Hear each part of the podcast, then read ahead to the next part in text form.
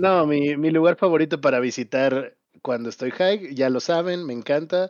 Predilecto, los Monchis Sinaloa, güey. Nada lo supera. Langaria.net presenta Showtime. El podcast más grande. Hola y bienvenidos a la edición 329 de este su Showtime Podcast. Yo soy Roberto Sainz o Rob Sainz en Twitter y como pueden ver estamos listos aquí todos reunidos para entregarles una edición nueva de Showtime Podcast. Que aunque la vez pasada dijimos que teníamos como propósito tener eh, 20 ediciones este año o 30, no recuerdo cuántas dijimos. Creo, creo que dijiste como 40, güey. Haya Tomando sido... en cuenta que podríamos hacer 48 máximo en el año, dijiste 40, según yo. Bueno, Mira. no 48, 52, ¿no? Pero bueno. haya sido como haya sido, estamos empezando muy bien el año, aplazando una semana y un día la grabación de este segundo episodio. Pero mira, lo importante es que la aquí estamos.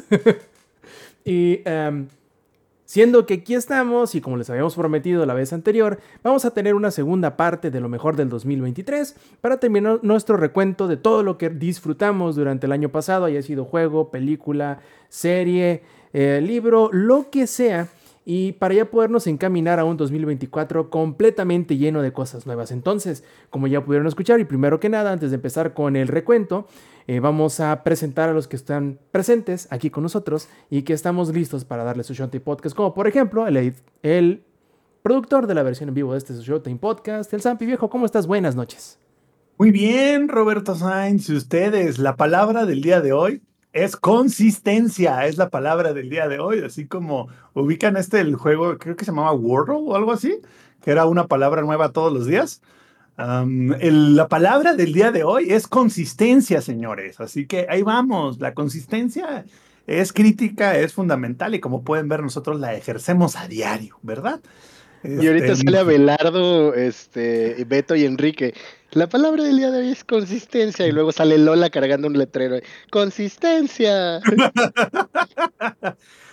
hazte cuenta que. Pero bueno, fu- fuera de eso, todo muy bien, carnales, todo muy bien aquí empezando este 2024 con muchos cambios en la chamba, los cuales se los, se los adelanté hace poco eh, por WhatsApp, así que todo parece indicar que va a ser un año cargado de emociones fuertes y, este, y sexo eh, alocado, pero bueno, veremos qué, qué tiene 2024 para nosotros. Pero eso siempre lo tiene, así que este año es como que de pilón, dice. Exacto. y también ya lo escucharon. para no perder la bonita costumbre. Claro está, y como también escucharon por ahí, tenemos al caster predilecto de este su Showtime Podcast, hablamos del ex viejo, buenas noches, ¿cómo estás? Hey, ¿Qué onda, gente? ¿Cómo están? Eh, contento, contento de poder grabar esta semana, ahora sí, el Showtime Podcast. Y cansado, cansado, porque así como el Zamper está considerando comprar un nuevo vehículo automotor, yo ya me hice de mi propio vehículo sin motor, pero ya tengo bici otra vez, entonces eh, pues vengo regresando de pegarle un ratito a la bici. bicicleta te dice-. La bicicleta, te- la bicicleta, Lex, la bici te dice a ti, Lex, tú eres mi motor. Ay, Ay, sí, Qué bueno, porque hace tres años es- que no me dicen es eso. automotor, güey. Así me decía ella. Así me decía ella, güey.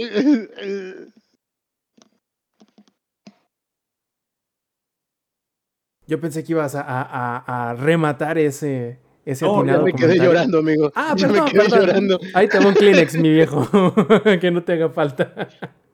Y miren, pare- parece, que nos, parece que lo planeamos así, pero en realidad no fue así. También ya escucharon al otro integrante del Shot Podcast que cumplió años el día de ayer y fue por ello que no pudimos hacer el Shot Podcast. Y esta vez no diremos que fue por su culpa, sino que nos tomamos ese día como de asueto para poder celebrarlo. ¿Y de quién hablamos? Obviamente del ingenierillo viejo. Felicidades, buenas noches, ¿cómo estás?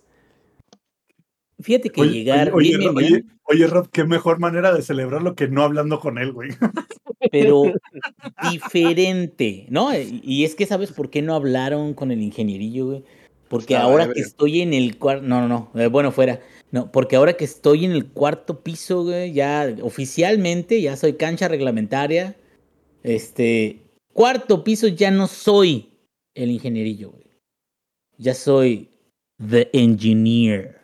Así que por Oh, favor, me vienen hablando así Eres el porque y ahora siendo the engineer, ahora mi propósito es sí terminar los juegos que empiezo, güey. A ver si no me pasa como el David, el chiste de Polo Polo que también le gustaba el chupe. No sé, güey, no sé, pero se le va a hacer el intento. Ya eres el Riopan, güey. Ya sé. Espera, espera, espera, a ver, ingeniero, no te escuché bien. ¿Cómo, cómo te vamos a decir de ahora en adelante? NG, güey. NG. Ah, no, pero NG es una modelo, ¿verdad? Ah, mejor, mejor. Ándale. Ahí ese, ese suena como de martillazo en el ano. Ese no me lo pongas, por favor, porque este, me vibra. Entonces, me ¿qué- vibra. ¿Cumpliste qué? ¿4 Zero entonces, güey? Sí, ya, eh, bueno, digo, de- hay que hacerse chequeo siempre, pero sí, ya el año que viene ya es el año Ah, oficial. no, no, no. Aparte, ya, ya tú estás en la zona de peligro, güey. O sea, ya, ya. Ya, ya. No te, preocupes, no te preocupes, me hago bastante autoexploración, pero bastante y muy profunda y todo. Yo me siento todo, cualquier cosa rara me la voy a identificar en chinga, güey. En chinga, güey. Uh, no, hombre, en dos minutos, güey. Luego Ah, me lavo ver, bien las manos, ¿eh? ¿Eh? ¿Qué, ¿De qué Como, dice, como dice nuestro colega de un podcast no tan escuchado como Showtime, Badía de Leyendas Legendarias, la vida comienza a los 40, entonces, híjole, Uf, entonces apenas va a empezar a vivir, Apenas, el ingenierillo va a autoexplorarse, descubrirse. Ya, ya maduraste, güey. ya, Así ya, ya soy ya. otro, ya, ya es este. Pero fíjate que dentro de lo que cabe y de lo que no cabe también, y no estoy hablando de la autoexploración, tengo ahora sí una razón para seguir hablando de videojuegos. Y es que digo, no les habíamos pasado el chisme, no les había pasado el chisme yo.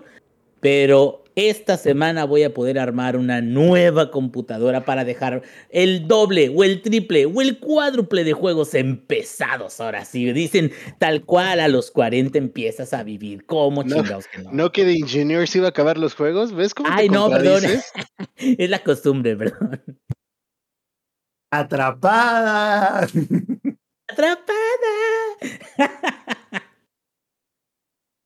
Y bueno, muchachos, de recordarles antes de empezar con, el con los temas principales que todos ustedes que nos estén disfrutando las versiones pregrabadas de este su Shooting Podcast en audio o en video, pueden también disfrutar con nosotros la grabación en vivo del, del podcast todos los, eh, que dijimos, martes, 7 y media de la noche, horario de la CDMX, a través de twitch.tv diagonal langaria. Además, si como en esta ocasión se retrasa el podcast, ya sea en día o en semana completa, pueden enterarse de todos los pormenores siguiéndonos en nuestras redes sociales que pueden encontrar todos los perfiles enumerados y con sus respectivos enlaces en langaria.net, diagonal enlaces. Empecemos entonces, muchachos, eh, con este recuento, segunda parte del recuento del 2023, de lo que más disfrutamos, de lo que más nos gustó, de lo que más nos hizo sentir.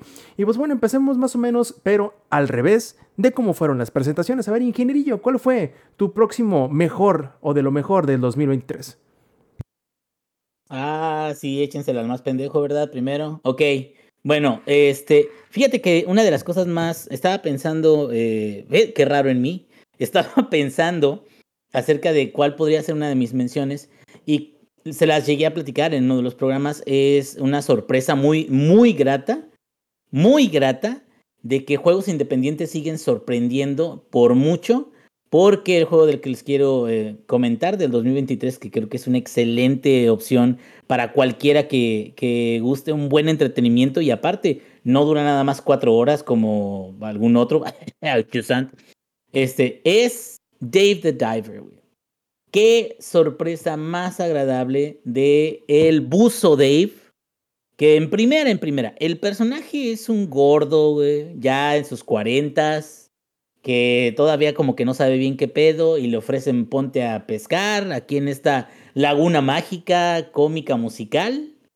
Y es ahí donde empieza la magia, mis hermanos, porque aparte de pescar, no nada más pesca lo pendejo, sino que también logran convencer a un chef de sushi, de chuchi, y yo creo que era Kulichi el señor porque se ve medio prieto, este, a un chef de sushi que abra un restaurante y por lo tanto tú lo que tienes que hacer en cada día, y es de esos jueguitos que los eh, vas jugando de en la mañana puedes ir a cazar peces, en la tarde también, y en la noche un ratito si quieres, pero al final del día tienes que hacer un manejo de restaurante como los minijuegos de manejo de restaurante. ¿No se acuerdan de Cooking Dash? ¿No se acuerdan de esos jueguitos que, este, pues no es tanto como, este, ¿cómo se llama? Este, Overcooked, porque Overcooked es más como frenético y todo eso. Cooking Dash era más de, empieza el nivel y empiezan a llegar los clientes y tienes que atenderlos y algunos quieren unas cosas, otros quieren otras y entonces unos se enojan y se van, cosas de ese tipo. Entonces, eh, fíjate que lo más interesante de ese jueguito es de que tiene una curva de aprendizaje muy sencilla pero tiene una variedad de, de, de peces, te iba a decir de pescados, o sea, si son pescados ya cuando ya los agarras, pero tiene una variedad de, de peces muy grande y no nada más eso, tiene zonas distintas, tiene misiones, tiene algunos biomas este, eh, muy particulares, tiene una parte mística el juego más adelante, como a, la mitad, como el 40%. Sí, como el místico. No, este es como, o sea, llegas incluso a unas ruinas de una civilización. O sea, te quedas, qué ridículo por un lado, pero por otro lado no se toma tan en serio el juego y te permite hacer ese tipo de, agregados.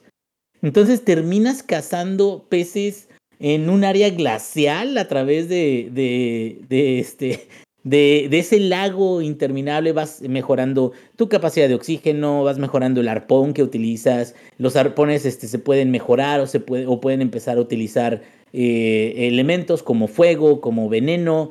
Eh, luego también hay trampas especiales para agarrar peces más grandes como el atún, porque el atún no lo puedes agarrar así tal cual con un arpón.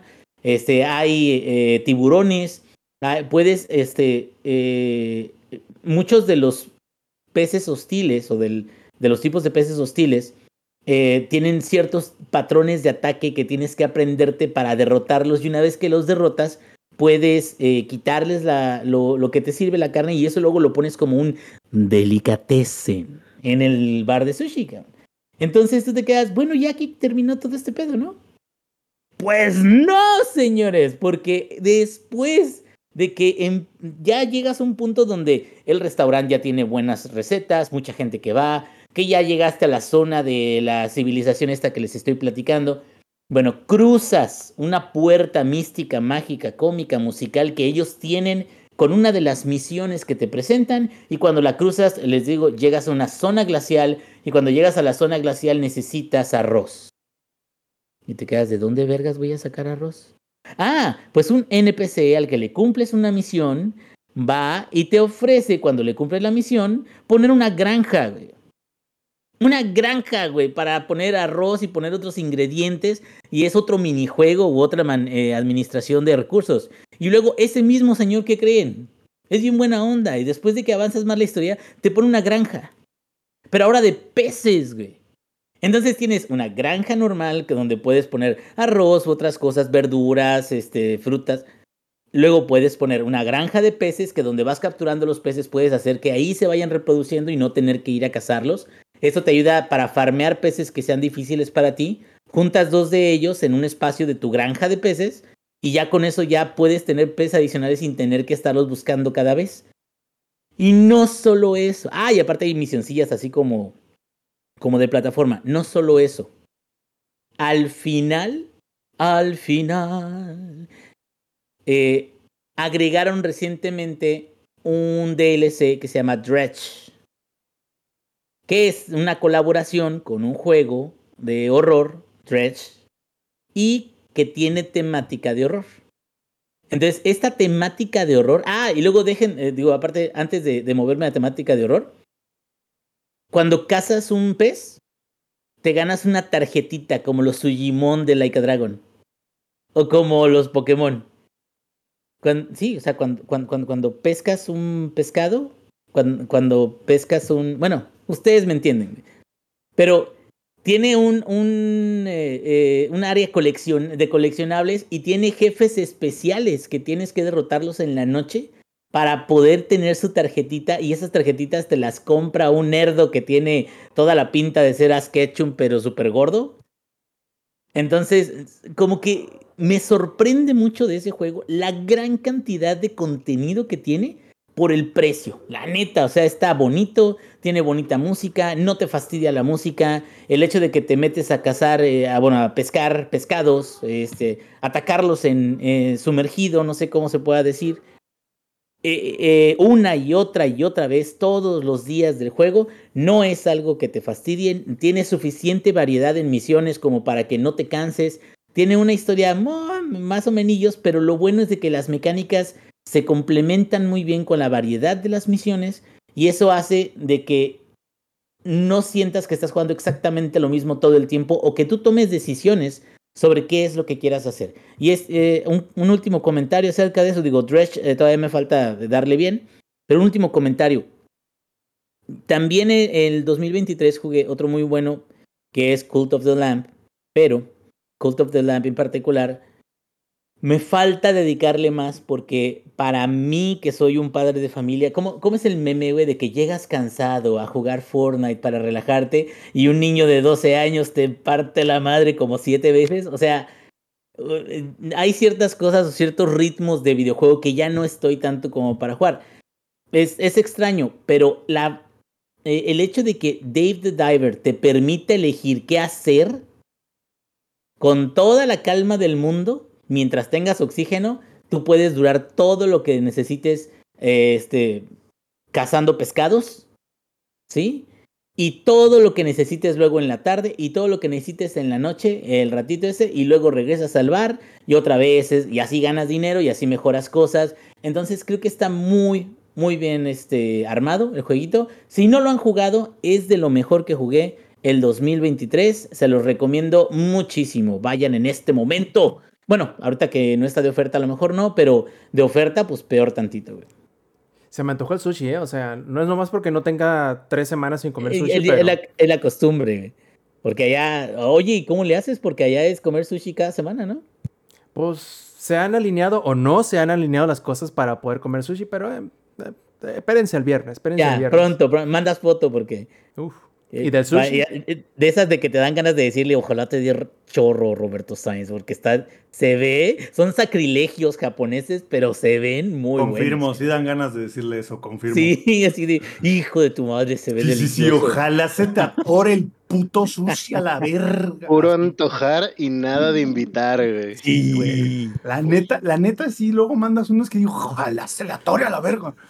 Deberías empezar a subirlos a Twitter, güey, para que todos los escuchas lo puedan ver y también Eh, todos a los huevo, escuchas. a huevo. Ojalá le Excelente, excelente idea, excelente y- y idea. Y, cambia tu handle de Twitter al Sushi Man, güey. Sushi culichi. sushi, güey. Ya veremos, ya veremos, pero mala idea no es. Y pues bueno, pasemos al siguiente, que sería Lex. A ver, dinos cuál ha sido otro de tus los mejores de 2023. Ojo, yo acabo de verla dos veces en la semana, pero el ex es miércoles, sí. Y aún así es una película que se estrenó en diciembre del 2023. Estoy hablando de Godzilla Minus One. Es una puta obra maestra. Cuando yo terminé de verla, prendí un cigarro en el cine, aunque llevo tres años sin fumar, y dije, efectivamente, es cine. ¿Por qué lloré con una película de Godzilla? O sea, ¿qué, pedo? Y platicaba con un amigo al respecto. Eh, me preguntaba, ¿cuál es tu Godzilla favorito? ¿El Godzilla destructor de ciudades o el Godzilla que pelea contra monstruos? Y le digo que ambos tienen lo suyo. Lo que me gusta del Godzilla destructor de ciudades es que se presta más a hacer historias más serias o más de crítica social y política, como lo era originalmente Godzilla cuando salió en el 54. No es secreto y es creo que lo más obvio del mundo que Godzilla es una metáfora de las bombas nucleares que se detonaron en Japón. Entonces, Ese contexto. Creo que Godzilla le desconectó el micro Lex, ¿no? Muy probablemente le dijo, críticame esta. Sí, está, está cabrón el, el Godzilla, ¿eh? O sea, mi- mira, mientras el Lex vuelve, yo también la vi. Yo también pienso que Godzilla Minus One ha sido una de las mejores películas de... Ah, y se me acabó la batería del headset. Uh, todo meco. no había suficiente radiación. ¿En qué se cortó, by the way? Eh, justamente en eso, de que es una crítica y es una... Ah, claro. O sea, originalmente Godzilla es una crítica social y política en todo esto. Y lo, que creo que es un acierto de Minus One es que ambientan la película precisamente en este final de la Segunda Guerra Mundial. Eh, el protagonista es un piloto del escuadrón kamikaze que llega a la isla de Odo, en donde es el primer avistamiento, o de los primeros avistamientos de Godzilla, eh, porque dice que su avión está averiado. Entonces llega a este, a, a es- ajá, a esta base militar japonesa y ahí sucede Godzilla, ¿no? O sea, te lo presentan y además en los primeros cinco minutos de, de la película, que yo creo que te- le ayuda al espectador a mantenerte enganchado con ello, ¿no? Porque ves acción muy temprano. Y te van desarrollando la historia del personaje. Luego, luego te dicen, ya sabes de qué va este pedo, ¿eh? Eh, Te digo, no es como que la película se llame Godzilla, ¿verdad? Obviamente esperamos a la lagartija atómica gigante, pero lo que me gusta a mí mucho y disfruto de las películas de Godzilla Destructor, como en su momento fue Shin Godzilla, que es a mi gusto, y de una vez lo voy a decir, mi película favorita de Godzilla, Oye, Alex, ah, ah, y antes de, de- de lo que puse en el chat de WhatsApp, eh, quiero intervenir y comentar justamente eso mismo que tú dices. A mí me parece, yo creo, que como una película de Godzilla, a mí me gusta más Shin solamente por el hecho, o no solamente, pero uno de los, de los factores principales es que es una de esas, esas, creo que es la única película de Godzilla en donde la neta sí te pone la piel chinita porque dices, "A la madre", o sea, el- el cagadero que hace, que es lo, es lo de menos, pero la sensación, la atmósfera, eh, la manera en cómo en realidad en esta, en Shin Godzilla sí parece una, un fenómeno natural, o sea, parece un huracán que simple y sencillamente no le puedes hacer nada, no lo puedes voltear a ver porque es imparable, pues. Y me parece que es uno de los mejores aspectos de Shin, pero lo que tiene a su favor y que yo creo que le está haciendo muchísimos, este, muchísimo efecto, es el hecho de que Minus One es más, es una mejor película a secas y que puede gustarle a cualquier persona sin necesidad de ser, ser o fan muy de fan, exactamente, o saber absolutamente nada. Es una película estoy de acuerdo. de guerra prácticamente podríamos decir. Y es como si tú dijeras, es que la película de Salvando al Soldado Ryan es una buena película por sí misma sin necesidad de ser una película de guerra, por decirlo de alguna forma. Y de ese, en, en ese mismo, eh, de esa misma manera, también Godzilla Minus One es una buena película que le puede gustar a cualquier persona. Es una, baja muchísimo la barrera, pero por el simple y sencillo hecho de que todas las cosas que hace, las hace muy bien, increíblemente bien. Y sobre todo el hecho que sorprende mucho es que no necesitara tener ni grandes nombres, ni grandes presupuestos, ni, ni ser así completamente un espectáculo que lo es, pero un espectáculo en el sentido de ser, eh, eh, pues, el, el despilfarre gráfico o, o de destrucción que por lo, por lo general son las películas estadounidenses. Y boca a boca ha ido ganando muchis- muchísima, muchísima atracción. Tanto así que yo pensé que la película no iba a durar más de una semana o dos, que es lo que por lo general la barra de... ¿De qué, de qué barra forma parte, Alex? extranjeras. No, no, no. O sea, ya ves que eh, Cinépolis, que es donde está, tiene distintas barras de programación. ¿Esta forma parte de Tadaima? No. Eh, ¿Cómo se llama la barra esta? Con, eh, con Ichigo Festival. Exactamente. Y esas películas por lo general duran un fin de semana o dos fines de semana. y les va bien. Y a mí me sorprendió de buena manera, y qué bueno, que alcancé a encontrar eh, Minus One en el cine, porque yo literalmente fui el lunes y fui ayer, eh, y salí muy, muy, pero muy contento. Por eso es que me animé a verla una segunda vez. Y ya lo menciona Rob, ¿no? La diferencia entre Shin Godzilla y Minus One.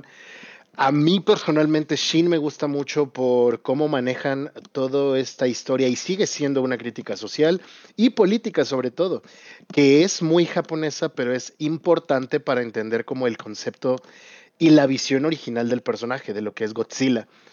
Eh, como crítica social me gusta muchísimo el cómo manejan ambas películas eh, la situación, y lo digo porque volví a ver Shin Godzilla el domingo para prepararme para, para Minus One, y lo que tiene Minus One a diferencia, y que creo que la hace muy buena y digerible para todo el público, es que también tiene ese factor de empatía con los personajes, de que te cuentan cómo es su día a día y cuáles son las vicisitudes a las que se enfrentan, y hay una historia de amor que sucede, eh, entonces hay, hay como muchas como muchas cosas eh, que, le, que le favorecen, ¿no?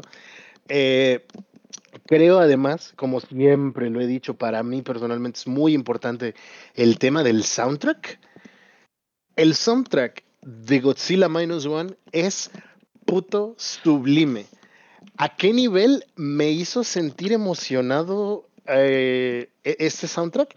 Para empezar a mencionar que el arreglo musical que hacen actualmente es un arreglo musical del tema original de Godzilla del 54. Y queda chulísimo. Ahora, durante la pelea más importante contra Godzilla, ya saben, la humanidad contra Godzilla, el soundtrack me generó lo mismo, y esto es importantísimo para los que ya son nacidos seguidores del podcast, de, de lo duro que es. Proof of a Hero en Monster Hunter World. Me hizo sentir esa emoción. Eh, como como la tensión que hay de que sabes que te estás enfrentando contra el jefe final, de lo pequeños que son los humanos alrededor de ese monstruo enorme, todo lo que sucede y creo que eso hace que la película sea aún más épica. Ves también, y, referente al tema de la empatía con los personajes, todo este, esta lucha interna que tiene el protagonista eh, de cómo es que sale del escuadrón kamikaze, de todo lo que se tiene que enfrentar y cómo está dispuesto a hacer diferentes cosas a través de, de la película para poder lograr ayudar a las personas que quiere. Entonces, son muchos, muchos factores que se van juntando. Y de nuevo, la ventaja de contar una historia del Godzilla destructor es que Godzilla sucede. Godzilla está en ese universo y Godzilla es ese desastre amoral. O sea, es como Thanos, inevitable. Inevitable. Pero, por ejemplo, tú, si tú ves a los, a los Avengers, pues es como, no, es que Thanos es malo. No, es que Thanos tiene un sentido de justicia diferente. Godzilla no. Godzilla es un pinche lagartija atómica gigante. Él no está pensando, oh, sí, voy a destruir Tokio porque me caga Tokio. Es un animal gigante que está defendiendo, eh, comillas enormes, su territorio y sucede que está ahí. Y él a su paso trae destrucción, no es como de, oh, sí, quiero destruir la ciudad. Los ataques que llega a ser, cuando, o sea, cuando usa el Atomic Breath, el Atomic Breath de Godzilla es una respuesta a los ataques que él recibe. No es como de, uy, soy un monstruo malo. A diferencia de cómo se puede ver después en el Godzilla que pelea contra monstruos. Godzilla en esas películas es un superhéroe. Y muchas veces durante la era Showa de Godzilla, de, todas las películas de Japón, donde aparecen Motra, Rodan, King Ghidorah y todos estos, Godzilla por el pueblo japonés es considerado eso, un héroe. Es como, ¡eh, Godzilla llegó a salvarnos! Y acá no. O sea, aquí Godzilla es algo que tiene que detener la humanidad. De nuevo, salí conmovido. El soundtrack ayuda increíblemente a ese nivel. Es mi trauma musical de la semana. No ¿Quién, es, movido y por qué fuiste con él al cine? Eh, ¿Y por qué no fuiste conmigo? Dice el sí, salí conmovido. Muy, mucho, mucho, mucho.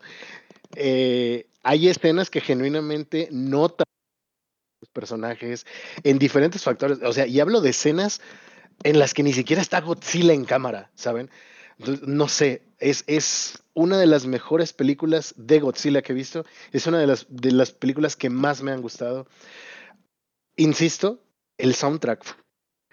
Creo que sin ese soundtrack hay unas escenas que tal vez no habrían sido tan épicas y es un gran acierto por parte de Toho haberlo elegido y hacer los arreglos de esa forma me encantó. O sea, y mencionaba Rob hace rato, ¿no?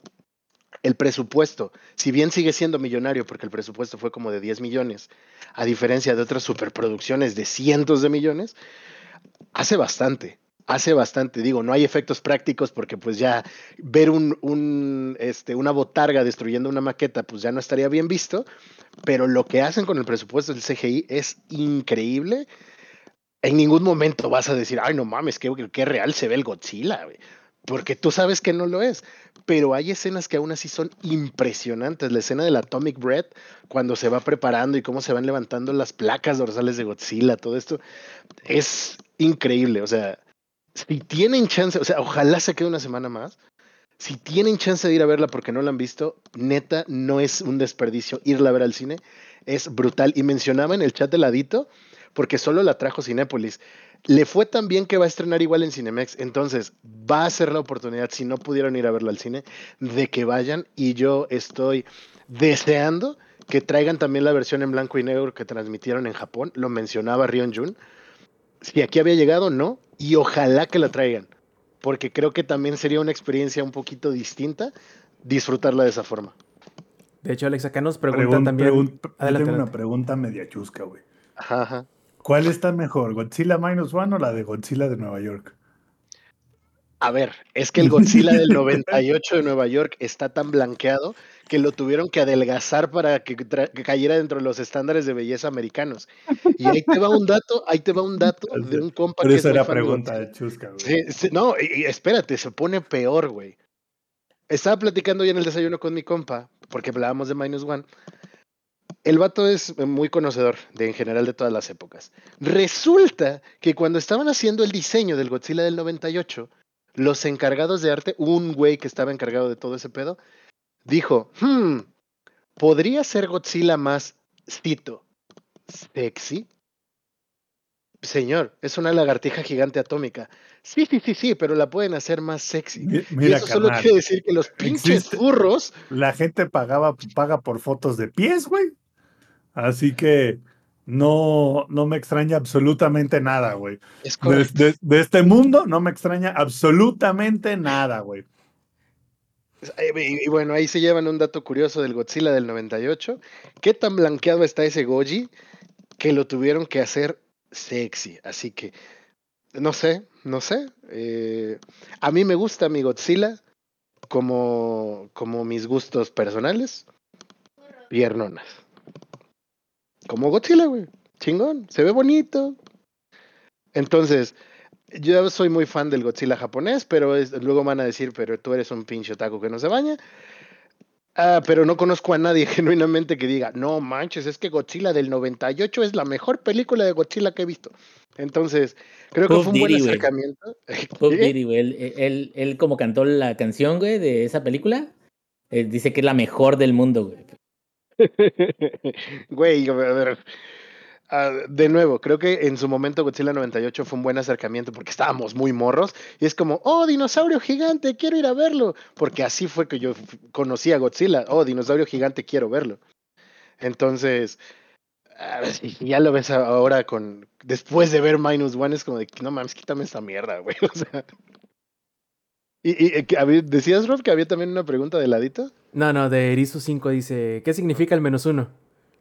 Ah, que es un, un reboot.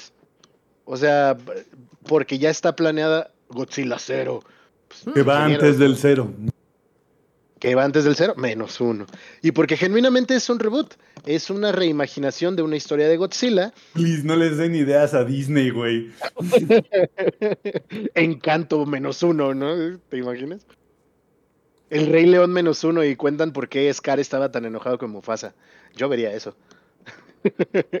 Pero eh, sí es por, es por esto básicamente, porque es un reboot. Ya se tiene planeado Godzilla 0, o eso es lo que suenan los rumores en internet. Y si es que la van a ver, porque no le quiero dar spoilers, vayan a verla y descubrirán qué pedo y el por qué es como de, "Ah, podría haber una siguiente. Entonces, de, de nuevo, si la van a reestrenar en Cinemex, les recomiendo ampliamente que vayan a verla, porque en el cine se disfruta brutalmente. Cierto. Y A menos que tengas el sistema de Samper, que yo no tengo, entonces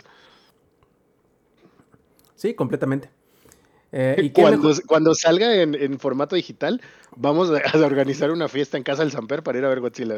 Nomás Nosotros cuatro viendo Godzilla hecho, en aquí, sustancias aquí- nocivas, güey. aquí te tengo para ver en sustancias nocivas algún La, día. la Justice League de Zack Snyder. Ajá, la I de know. Zack Snyder, güey. A ver si algún día, güey, la vemos en sustancias nocivas. Y mira que de esas traigo un chingo de esas sustancias nocivas, ¿eh? La sustancia nociva es Zack Snyder, güey. o, su, o su fandom. O su fandom. Y, y qué mejor manera, ¿no? De, de terminar el año del 75 aniversario de Godzilla que con Minus One que la, terminó rompiendo, machín. Y, y ojo, así como dato, algo que nunca se me había ocurrido, no sé por qué, vi un TikTok de un tweet que pusieron este, los de Toho y decía, ¿qué crossover te gustaría ver de Godzilla con alguna otra franquicia? No sé KFC. por qué- y sale Rodan, ¿no, güey? Pinche pterodáctilo. Nunca se me había ocurrido Monster Hunter con Godzilla, güey. ahora es algo que necesito en mi vida. Se las dejo de tarea. Así de fácil. Si, nu- si tiene nunca se te había ¿eh? ocurrido, es porque eres un falso fan de Godzilla, güey. O sea, Eh, eh, Sí, o sea, no, sé- no sé por qué, tal vez en mi mente es como de Godzilla, es muy grande para que cuatro pendejitos enanos puedan pelear contra él, ¿no? Y luego te acuerdas Fatalis. No, Lex, no, espérate, espérate, tranquilo. Podemos hacer tres fases o cuatro de, de Godzilla en Monster Hunter. Es que yo sé que a lo mejor a ti no te güey, tocó. Que era, que era en, en varias paris, cada quien en su pedo. Puede ser, pero fíjate, es que a lo mejor a ti no te tocó enfrentarte con Jen Moran, que es casi literalmente, imagínate Godzilla en su fase ballena, pero en la arena. O sea, primero Ajá. tienes que desde lejos de este debilitarlo y lo suficiente como para que no pueda nadar en la arena y tenga que salir a la, a la, a- La a la superficie. Y luego y en la fase final, uno se sube a su caballo con un pinche salmón gigante atrás, güey. por Y supuesto. se echa a correr a la verga. ¿Que no conoces Monster Hunter? Bueno, no, y la, la segunda fase puede ser como... Ah, se me fue el nombre del- de, la, de la serpiente gigante. Bueno, hay una fase... Dulamador puede ser como, como él. Y la tercera fase puede ser fácilmente como Sora Magdaros. Que te trepas en él y empiezas a reventar. Oh, estaría, estaría piola, ¿eh? Órale, y luego pues. la escena del Atomic Breath va a ser así como la de Safijiva cuando hace su ulti y solo escondiéndote detrás de una piedra puedes sobrevivir a eso, güey. No mames, estaría increíble, güey. ¿Por qué no nos pagan por hacer esto, chingada madre? Pero bueno, en fin. Escúchanos, Capcom. Patrocínanos, Capcom, por favor. Necesitamos seguras tres copias de Monster Hunter Wilds, güey. Facilito. Y pues bueno, entonces, si ya no hay nada más, Lex, no hay más gushing que hacer por Godzilla Minus One. No necesito hacer nada por Godzilla Minus One. Godzilla Minus One hizo todo por mí, güey. Perfectísimo, entonces podemos pasar con el Zampi y otro de sus elegidos para lo mejor de 2023. Ah, dice que hablemos un poquito más de Godzilla Minus One. Porque tuvo alguna situación, pero a Tú ver, Tranqui, espérate, espérate, tú tranqui. Yo puedo, puedo dar mi, mi, primer, mi primer pick en lo que vuelve Zampi. O sea, adelante, adelante. aquí todo lo tenemos fríamente calculado y está todo preparado para esto. Mi primer pick, y fíjate, voy a irme yo también por película. Mi primer pick de este, de este programa es The First Slam Dunk. Que Qué joya, güey, también, ¿eh? que idealmente o curiosamente sería la última, eh, ¿cómo se dice? Signo de interrogación, cosa que veremos de Slam Dunk en la vida animada. Y curiosamente, por muchas quejas que tuvo, es dirigido por el mismo Takehiko Inoue. Porque muchos decían, no, es que está animada en 3D, que va a estar feo, que yo la quiero animación 2D normal. Si Takehiko Inoue dijo, es suficiente para mí eh, que se vea la animación en 3D, va a ser suficiente para todos los demás. Y sí, llega un momento como en casi todas las... Como también sucedió, por ejemplo, en El Hobbit, que llega un punto en donde el high frame rate como que dejas de notarlo o te acostumbras a él. Eh, llega un punto en donde dejas de notar el 3D y disfrutas como si fuera una animación regular en 2D de The First Slam Dunk. Y eh, yo no le pongo ningún problema en cuanto a la animación. Sobre todo en el momento de hacer muchas interacciones o escenas dinámicas en donde no solamente ves a un solo personaje en pantalla como por lo general sucedía en el anime. No sé si recuerdan que eh, para evitar, eh, ¿cómo decirlo de alguna forma eh, no tan desanimadora? el hecho de poner muchos personajes en una duela o- o era imposible sentir la, la fisicalidad de estar en un partido, estar en una cancha rodeada de personas, rodeado de jugadores, rodeado de los suplentes, pues era muy difícil en una animación, sobre todo porque en aquel entonces, cuando salió Slam Dunk en los noventas, pues era todo hecho a mano, ¿no? No ibas a matar a un ejército de personas solamente por hacer un, un anime de, de- de- de deportes. Entonces, cuando son, son modelos en 3D que ya existen, puedes encontrar la manera de cómo encuadrar y hacer sentir más eh, real, podríamos decir, el, el hecho de tener a tantos personajes, tantos jugadores en una misma cancha, y llega a sentirse incluso por ese lado hasta más realista, por decirlo de alguna forma. Yo sé que es una animación, sé que bla bla y no puede ser realista, pero creo, creo que entienden el punto al que quiero llegar. Ahora bien, ¿de qué se trata The First Slam Dunk? Eh, y este es otro de los em, cambios que tuvo la película en relación o en contraste de- de- del manga en el que se basa, porque en realidad si ustedes vieron el, el- anime original de los 90, eh, llega hasta cierto punto que es donde, donde van a ir hacia, el, hacia Tokio a presentarse y disputar las finales o los de los octavos para adelante, octavos de final para adelante de, del torneo eh, nacional de, de básquetbol estudiantil en Japón. Eh, el partido que se disputa en la película de The First Slam Dunk no es el juego que le sigue inmediatamente después de donde termina el anime, sino es el siguiente, que consecuentemente es el último partido el cual se juega o que vemos que se disputa en la serie, en el manga, por decirlo así. Eh, y yo creo que hicieron un muy buen, una muy buena elección de que fuese ese partido y no el anterior, porque creo que no es, ni la mitad de- de emocionante. Y sobre todo como que el, el- ¿Cómo decirlo? El truco o la característica del, del, del equipo con el cual se enfrentarían si hubiesen elegido animar el siguiente partido inmediato después de lo del anime, no es tan atractivo porque es que son como que medio cochinos, como que medio tramposones, entonces la el reto de los jugadores de Tohoku es simple y sencillamente eh, sacarle la vuelta o superarlos para que a pesar de que son jugadores tramposos y a pesar de que tienen jugadores en Tohoku que son muy este, mecha corta, o sea, son puros, imagínate, son puros pinche cholillos jugando básquetbol. Si te encuentras un- a un, o si te enfrentas a un equipo que son tramposos o que se la pasan pegándote, vas a querer partirles la madre ahí mismo en la duela. Entonces, eso es como que parte del, del, del- del reto de la, del partido. Y aunque no es necesariamente malo, yo creo que el partido que deciden poner en la película es increíblemente emocionante. Y yo, muy curiosamente, en la sala en la cual me tocó verla, había gente que no conocía y o- se, se notaba mucho que era que no conocía el, el manga que es, del cual se basaba o al menos no habían leído tal cual el partido y estaban súper emocionados porque la verdad es que si algo sabe hacer muy bien Takehiko Inoue, además de dibujar porque es un dibujante increíble y Lex no me dejará eh, mentirles porque es el mismo que, que dibujó Vagabond. O sea, ese- arte, obra de arte, güey. ese cabrón exuda talento de las manos como no tienen una idea.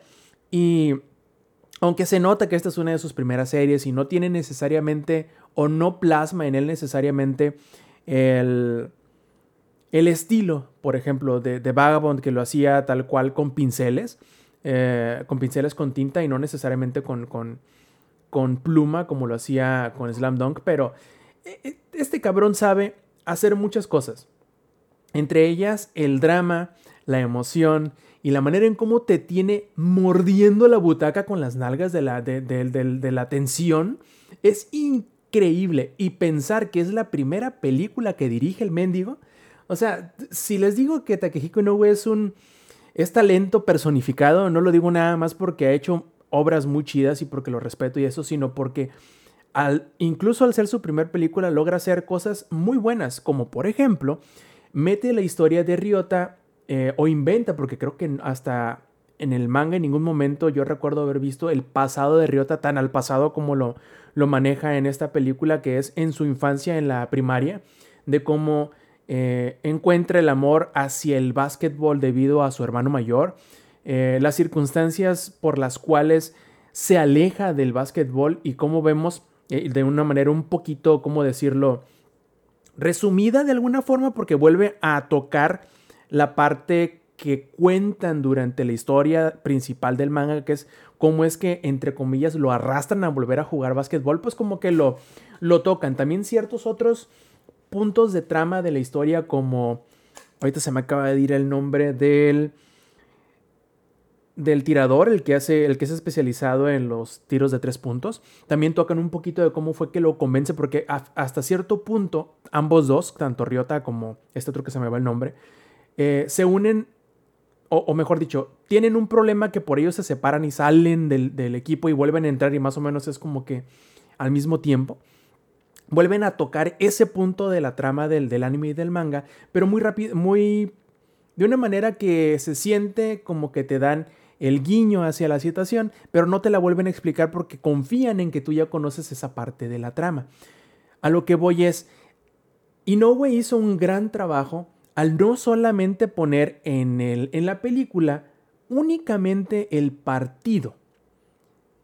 Y en realidad es eh, Ryota, o Ryota Miyagi, como nos pone acá eh, Ninja, es el protagonista de la película. Yo entiendo que esto puede hacer eh, que muchas personas que son fanáticos de Slam Dunk puedan llegar a, a disgustarle el hecho de que ni, ni Rukawa ni Hanamichi son brillan tanto como quizá a lo mejor deberían, porque nosotros sabemos que Hanamichi es el protagonista y de este Rukawa es como que el amigo rival, inspiración, eh, etcétera, no sé cómo lo pueden poner, es el típico rival amigo del protagonista que lo empuja y lo inspira a ser mejor, en el caso de Hanamichi. Eh, por odio hacia él, por decirlo de alguna forma, porque dice, no puede ser que este güey sea tan talentoso, le guste tanto a las muchachas, porque obviamente son puros plebillos de preparatoria. Y Hanamichi como que por, por el solo despecho de querer ser mejor que él en algo, este, se inspira a mejorar como jugador de básquetbol, que recordemos en la historia de Slam Dunk tiene apenas un par de meses jugando.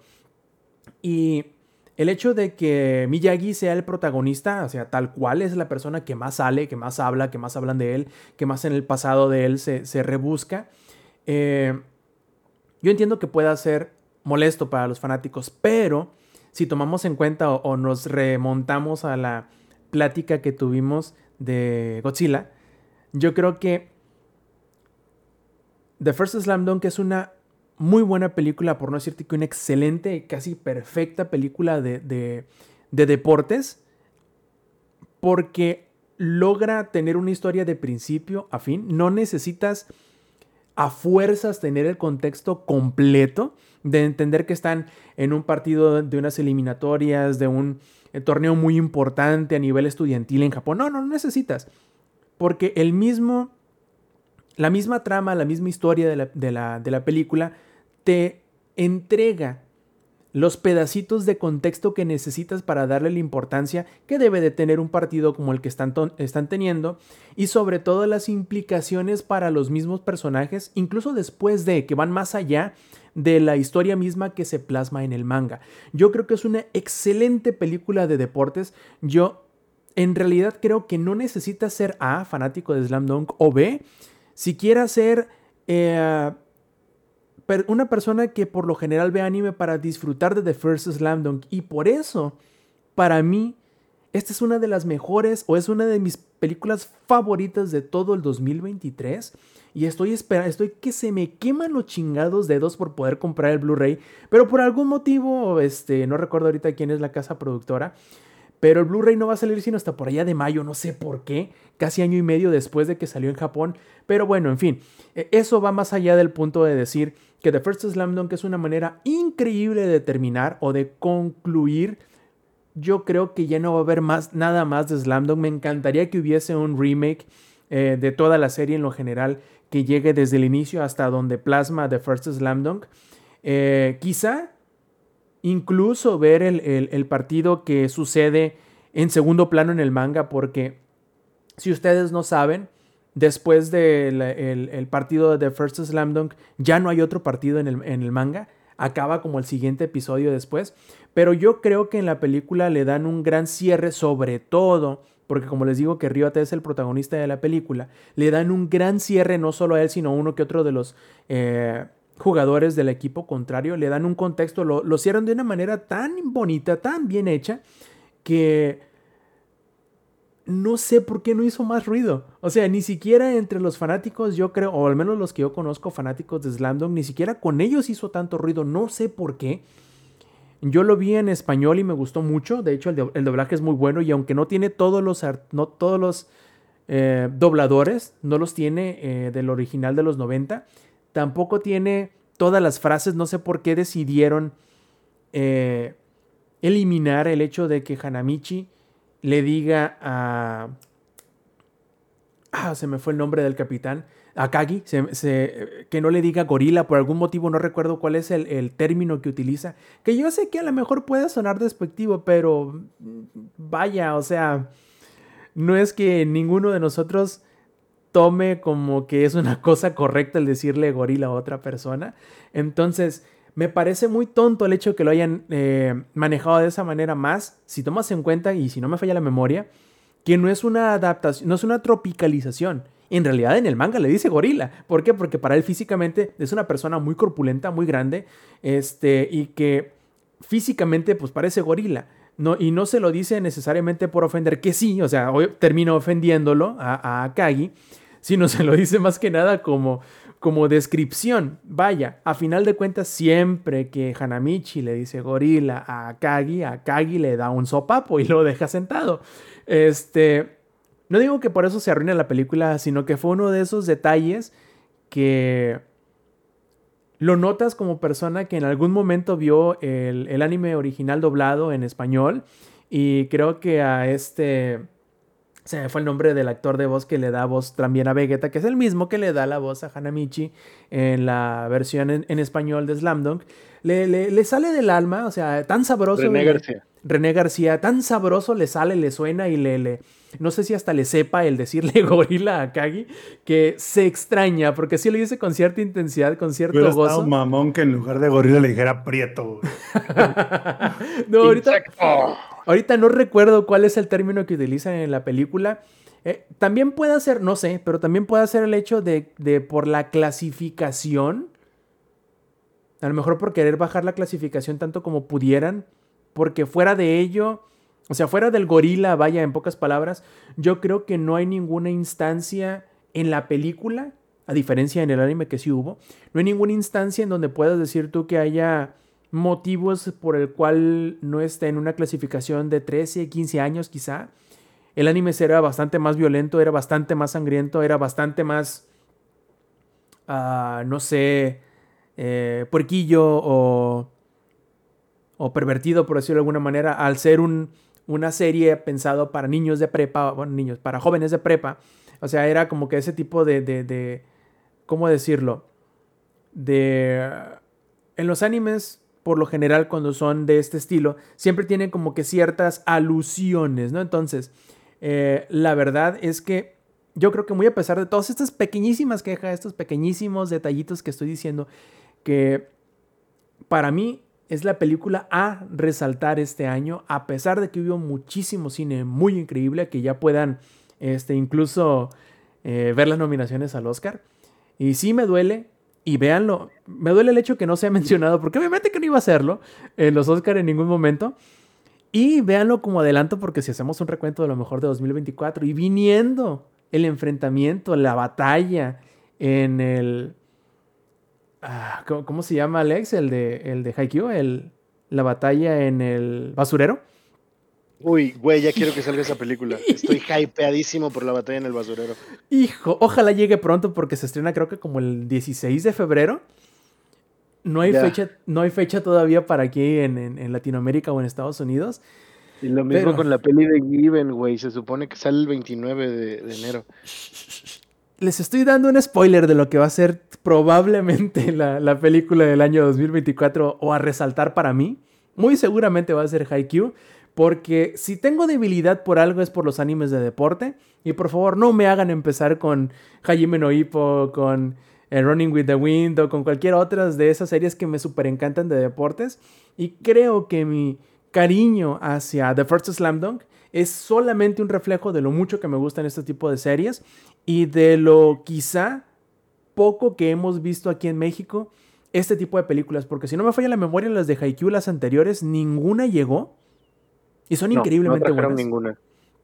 Y yo espero que no se tarden mucho para sacar la que sigue, porque, güey, o sea, no va a haber ánimo, al menos no sa- sabemos hasta ahora que no hay planes para que la película, que ahorita va a ser la película de la batalla del basurero, vaya a volver a ser contada una vez más en el anime. Pero volviendo a The First Slam Dunk, Y, y ahora, ojo, eh, que por ejemplo, Haikyuu es de esos animes que yo dije, no quiero leer el manga porque quiero esperar a que salga animado. Y de las pocas veces que yo digo eso, güey, le pasan cosas como eso de Haikyuu no sabemos cuándo va a volver a sacar temporada y yo, la puta madre. Entonces, después de la batalla en el basurero, sí me voy a animar a leerlo. Por ejemplo, Slam Dunk, tampoco lo, lo seguí leyendo, digo, lo vi de muy morro, ¿no? Y conforme fui creciendo, de vez en cuando lo veía. Y me gusta mucho. Pero yo no tuve la oportunidad de ir a ver al cine a ver la peli, la tuve que ver en Crunchyroll FLB. En Crunchyroll FLB. Entonces, tam- también me gustó mucho la peli. Y no, yo no me considero fan from Hell de Slam Dunk. Y la disfruté muchísimo. Es Porque que no igual- necesitas, carnal. Es que, por ejemplo, igual me genera esa emoción como con Haikyuu. Pero yo creo que al ser más fan, yo, uf, la batalla en el basurero va a estar preciosa. Y ojalá ya hablarles de ellos porque la trajeron aquí al cine. güey. Espero yo y sí, espero yo y sí. La verdad es que por esas cosas que ya les platiqué y muchas más, para mí Slam Dunk es una de los mejores... The First Slam Dunk, perdón, es una de las mejores películas del año y obviamente uno de los highlights de todo lo que va del año. Entonces, ahora sí, Zampi, cuéntanos, ¿cuál es otro de tus picks sí. para lo mejor de 2023? Ahora sí, yo creo que uno de mis, de mis otros picks de 2023 va a ser la resurrección de Halo. O sea, la resurrección de Halo Infinite. Porque, curiosamente, esa resurrección de Halo Infinite creo que amarrado, por así decirlo, al anuncio que nos dieron hace poco, creo que dice mucho de cuál es el futuro de Halo Infinite. Y el futuro de Halo Infinite, no, digo de Halo, no es Halo Infinite. Este, voy a elaborar un poco más en todo lo que acabo de mencionar, porque si no voy a parecer como loquito del centro, ¿no? Bueno, ¿por qué digo que, que Halo Infinite para mí fue una gran sorpresa en 2023? Porque, pues bueno, a pesar de que se cagaron fuera del hoyo, güey, y que hicieron un desmadre y todo le salió de la mierda, este, pues se dedicaron todo el 2023 a básicamente arreglar el juego, ¿no? Como a, así como de, güey, ¿qué fue todo lo que hicimos mal en el juego? No, pues esto y esto y esto. Ah, bueno, vamos a dedicar a arreglar eso. Y lo hicieron en la mayoría. Yo diría que como en un 80% de las cosas que estaban mal, las terminaron arreglando, ¿no? Ahora, ¿por qué digo que Halo, que esto ayudó para que Halo Infinite no sea el futuro de, Halo? Pues resulta que literal así de, uh, bienvenidos a 2024, hubo un este, de Developer Direct, no sé cómo, cómo quieran llamarlo, de, de Halo, en el cual dijeron que ya no iban a haber más temporadas. Sí, Oye. Zampi, los, los Developer Diary de, de Halo o de Bungie siempre se han llamado BitDoc. Bueno, esa mamada, güey. Como sea que se llame en 343. Dijeron, ¿qué creen, banda? Ya no van a haber más temporadas de Halo. De ahora en adelante van a ser community updates. ¿No? Y estos community updates van a traer un chingo de contenido que simulan a las temporadas. Y pues bueno, ya eso fue lo que puso la marrana. ¿Qué, mm, ¿Qué me llevo yo o qué entiendo yo de esto de que no haya más temporadas? De que pues yo creo que ya 343 o, o alguien en Microsoft dijo, a ver, ya tuvieron su oportunidad, se cagaron fuera del hoyo, no hicieron nada de lo que dijeron que iban a hacer, pues vamos a resetear el botón, ¿no? Vamos a darle un hard reset a la máquina, el equivalente a dejar presionado el botón de encendido por 3 o por 5 segundos y que chingue su madre, ¿no? Entonces, me emociona el que hayan arreglado a Halo en este 2023 y al mismo tiempo me emociona por lo que significa que significa que ya no va a haber más Infinite, ya van a dejar de tratar de arreglar Infinite y nos vamos a ir a, digamos, rehacer Halo, ¿no? Entonces, curiosamente, ahí les voy. También anunciaron que la temporada 2 de, Halo, de la serie de televisión, va a ser un soft reboot de la serie. O sea, básicamente lo que, lo- las noticias de lo que pasó en 2023 sirvió para que Halo todo el mundo lo quiera rehacer en 2024. ¿Cómo me voy a quejar de eso? Por fin, al parecer, por fin nos van a dar el Halo que merecemos en 2024.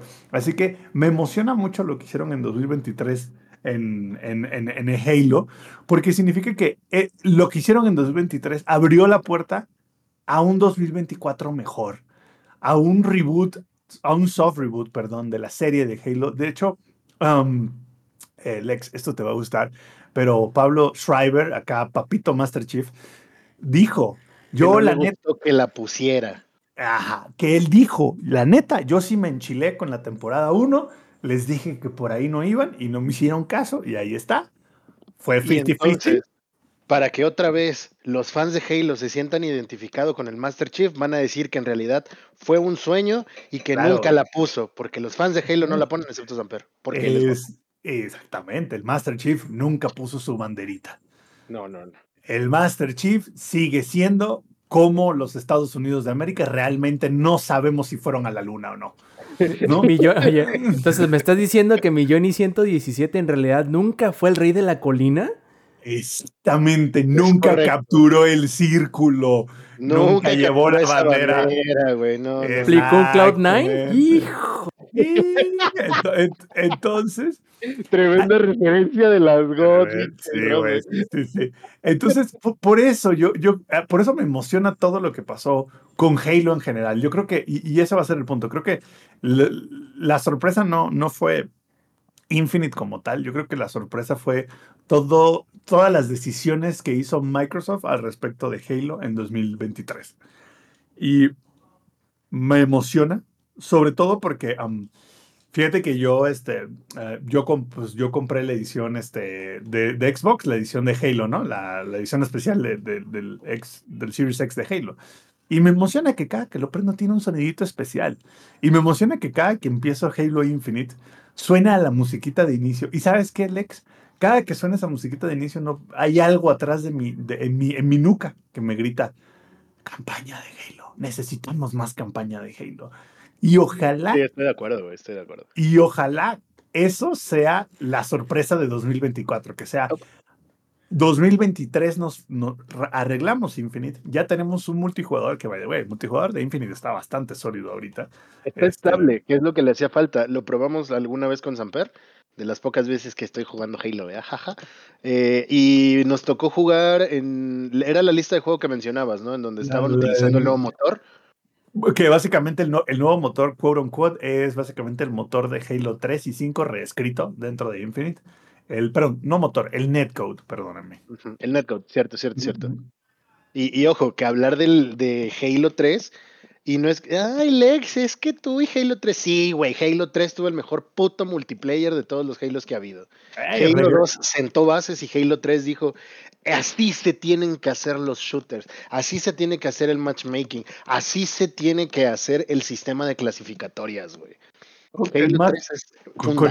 Con, con este update regresaron los, las kills al mismo tiempo, güey. Por Como as God intended, güey, con doble cachazo. quien, quien es un verdadero OG de Halo sabrá que básicamente en Halo una de las cosas que define el multijugador de Halo es que se maten al mismo tiempo por un cachazo porque se hicieron exactamente la misma cantidad de daño de balazo y dieron el cachazo al mismo tiempo. Exacto. Y esto est- estaba roto en Infinite, eso no estaba en Infinite. Y el último update lo regresó. Y uno diría, no mames, güey, ¿cómo te va a gustar que de repente se maten al mismo tiempo? Güey, that's fucking Halo for you. O sea, that's fucking Halo, bitch. ¿No? Es, es como en algún momento se estaban quejando de que en todos los shooters tenías que hacer el exploit de el, el desliz, no me acuerdo cómo, cómo se llama en, inglés. El, sí, sí, sí, el pinche slide cancel, güey. Ah, el slide cancel, ajá. Bueno, Halo, uno de los features que tenía desde toda la vida es esas kills al mismo tiempo. Porque, pues, vaya, ¿por qué algún otro tendrías que dejar a la RNG de quién mató a quién? Si los dos hicieron la misma cantidad de daño y se dieron el hit al mismo tiempo. Por eso mismo es que funcionaban los duelos de espadas que no estaban funcionando en Halo Infinite correctamente. ¿Cómo funcionaban los duelos de espadas antes? Era, hay, hay dos tipos de golpe, el cachazo y el gatillazo. Si tú dabas el gatillazo, el tiempo en, en el que el personaje se quedaba con la mano levantada era mayor al del el cachazo. Entonces, los buenos que sabían hacer duelos sabían en qué momento usar cada cual. Y eso se dejó de pasar en Infinite porque de repente uno, por alguna extraña razón, hacía más daño que el otro aunque estuvieran usando al mismo tiempo los mismos botones. Entonces, ese tipo de cosas se está arreglando. Y pueden decir, Lex, te estás poniendo muy picky y esos son como casos muy específicos. Sí, No, no, no, pero es de es. las cosas que hacen que Es el- Halo sea Halo. El- ese es el core de Halo, güey. Es como Sí. discutir trampas en Monster Hunter, güey. Exacto. A menos que estés peleando contra un dragón anciano, ¿no? Yo no uso trampas, pero no sé de qué me hablas. Me refiero, o sea, hablar de builds y cosas por el estilo Monster Hunter, el equivalente sería cachazo al mismo tiempo en Halo, güey. Sí, sí, es, es, es parte del multiplayer de Halo. Entonces, a mí me está gustando mucho lo que están haciendo, real, eh, rearreglando el juego. Y de nuevo, a ver, esto es algo que tuvo que salir desde día uno, sí, pero algo al menos que es como un, eh, bueno, 343 está escuchando al público y le están em, dando al público lo que pidió. ¿Tarde? Sí, pero eso está haciendo que mucha eh, player base esté regresando. Ahora, mencionaba algo importante, Samper, que quiero aportar también. El tema de la campaña es algo que nos prometieron. Nos dijeron en su momento que iba a haber updates gratuitos de misiones nuevas para la campaña, que no necesariamente tenían que ver con el Master Chief, sino que iban a ser cositas de spin-offs y demás que ya tenemos mucho tiempo esperando. Entonces, es hora de que cumplan lo que prometieron. Y no lo van a cumplir, lo que van a hacer es van a sacar otro Halo. Este, lo cual no está tan mal, tomando en cuenta que el multijugador de Infinite no se cobró y la campaña de Infinite fue gratis para, bueno, no gratis, está incluida con el Game Pass. Entonces, no está tan descabellado de que Microsoft diga, saquemos otra campaña, ¿no? O sea, la, la, la, así que plebe, la neta, sí nos mamamos, sí hicimos una mamá, hagamos una campaña nueva, ¿no? Y, y lo que creo que sería justo es que para las personas que adquirieron Halo como juego completo, Halo Infinite, tengan acceso con esa misma, con, con, esa misma compra a este update que habrá, que me parece lo justo. No, no, no, es que no, no es el, el update 29 va a ser gratis, güey. O sea, eso sí ya lo dijeron, güey. O sea, de hecho ya dijeron que los communities updates de ahora en adelante van a ser gratis. Gratuito. Sí, porque ya se acabó el sistema del, de los pases. Eh, que también es mencionar. Es como de ya se acabaron los pases y ya los quitamos de la tienda. No, los podrás adquirir cuando quieras y farmearlos cuando quieras. Eso es chido. Y lo mencionamos desde día uno que pasó esto. Sí, entonces te, digo, la, la, la, verdad, em, emocionado por lo que viene, por lo que va a ser Halo este, en 2024, gracias a todo lo, lo, que pasó en 2023. Entonces, ese digamos que sería mi, mi grata sorpresa de 2023, sería como siempre sí arreglaron el mierdero, o más o menos arreglaron el mierdero de Infinite y lo que eso supone para Halo de ahora en adelante. O sea, yo la verdad sí disfruté mucho la campaña de Infinite. No sé si tú la acabaste, Lex, pero. Sí, sí la acabé. La verdad. En legendaria. Estuvo. No, yo la acabé en lazo, papito. Estuvo muy chida. O sea, creo que tuvieron muchas ideas correctas y creo que la, la ejecución en el 80% de las veces estuvo muy buena. Se ve poquísima madre, así se ve sabroso, hermoso, o sea, se ve como nunca en la vida y me encantaría que pudiéramos expandir en eso. Y también me, me disgusta un poquito que, que el, que el co-op llegara tan tarde, ¿no? Sí. Pero bueno, digamos que todo lo que pasó con Halo en 2023 me emociona.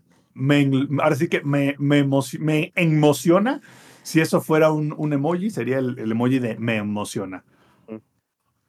Sí, y otra cosa importante respecto al tema de la serie, a mucha gente le, desagradó, en su momento también hablamos de la serie acá, a mí me gusta mucho lo que están llevando, hay cosas que también como que me hicieron, eh, como el Master Chief quitándose el casco día uno, o no me disgustó, pero sí se me hizo como irrelevante que, que el Master Chief la pusiera, me da igual si, si, la pone o no la pone, pero creo que estaba de más. No me molesta, insisto, pero pues, eh, como que ¿por qué, no? Pero bueno, con esto de que va a haber el soft reboot y que están hablando de Rich, Creo que hay mucha oportunidad para dar fanservice, creo que hay mucha oportunidad para recuperar fanbase que dejaron la serie y la, lo mejor que pueden hacer. Y esto no es porque yo quiero fanservice, ¿verdad? Es que pongan a Kai más tiempo en escena. Ese que me baje el cereal, que me baje el cereal, claro que sí. Y bueno, entonces, si eso es todo por Halo, pas ah, por cierto, eh, ¿Eso quiere decir que en 2023 fue Halo Infinite Minus One o cómo? Hazte cuenta que. Hazte cuenta que. Muy bien, entonces volvemos a dar la vuelta completita y el ingenierillo que ha estado tan callado y que espero que siga con nosotros, puede darnos otro de sus pics a lo mejor de 2023. Ingenierillo. Bueno, sabemos que es algo de Like a Dragon, ¿no? Seguramente, pero pues ya no dijo nada el men, así que pasamos al que sigue, que sería el Lex, y en lo que va y viene el ingenierillo. Lex, cuéntanos, ¿cuál es otro de tus picks a lo mejor de 2023? No, no, no, no sé, a ver, eh, yo honestamente me quedaba con Godzilla. No estoy pensando en este momento, ya hablamos de Baldur's Gate, obviamente. Hay un par de juegos que tengo ahí, este, pendientes de los que quiero hablar, y uno de ellos sí es del 2023, pero no considero que sea de lo mejor del 2023. Ya les platicaré a profundidad después. Y a sorpresa de todos, Warhammer 40.000 Rogue Trader no es de lo mejor de 2023. Entonces, mm, no sé, podría hablarles un poco, aunque estamos saliéndome un poco de ahí del tema, de, de realmente algún pick, porque, ah, no sé, no, no tengo algo más como que me haya causado el impacto que, que Goji o que Baldur's Gate 3, que fue, fue tremenda joya. No, no, no, mu- muy mal, Lex, muy mal, muy mal. Pero igual, por ejemplo, podrías decir que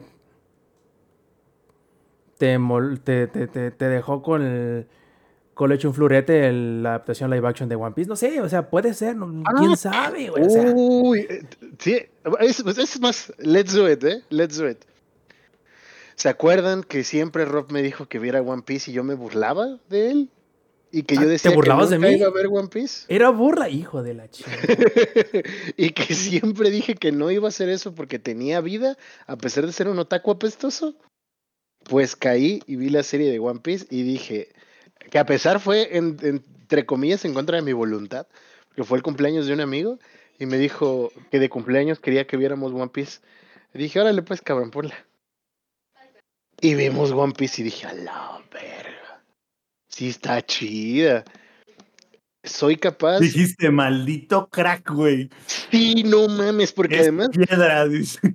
Es, sí, porque siquiera dijeras, bueno, no mames, van 200 capítulos, ¿no? Todavía es como de, a la verga, 200 capítulos. Bueno, órale, me la fleto. El No, ex no, no, no. inyectándose entre los dedos, güey.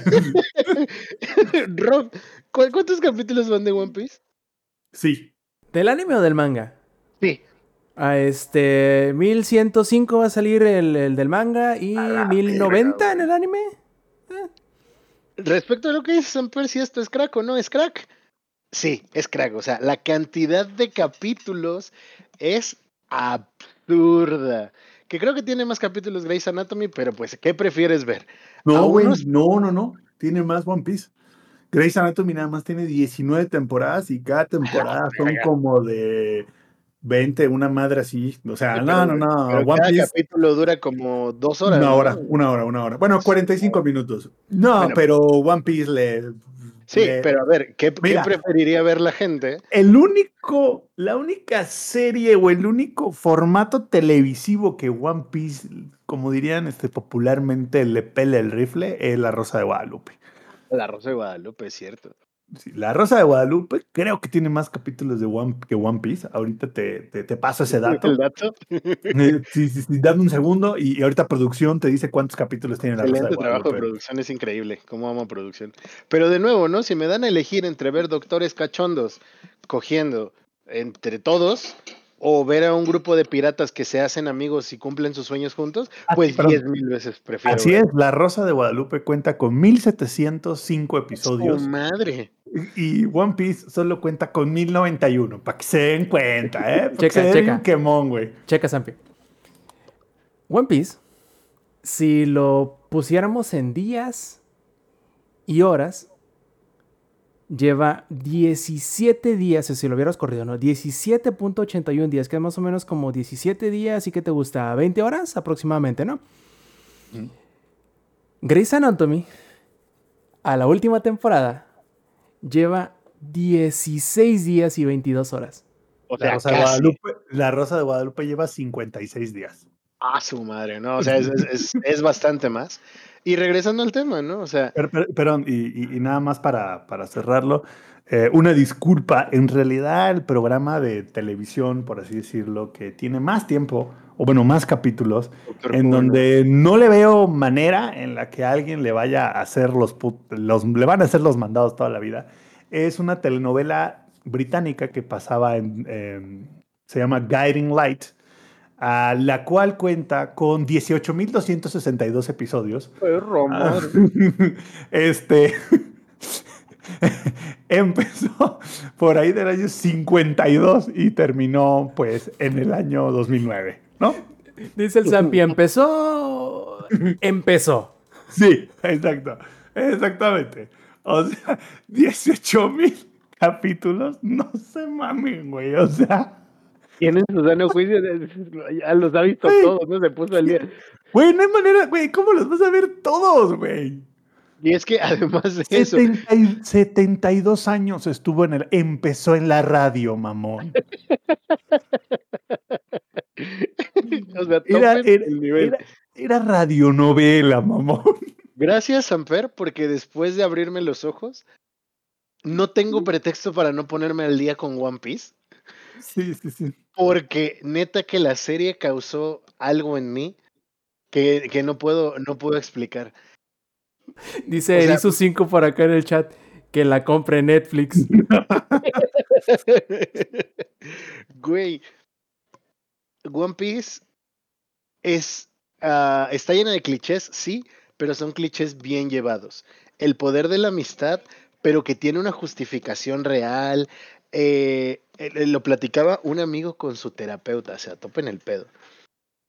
Es una guía para ser amigos, porque es el cómo rodearte de personas que van a aportarte algo importante, que te van a ayudar a mejorar y que entre todos se ayudan a llegar a sus metas.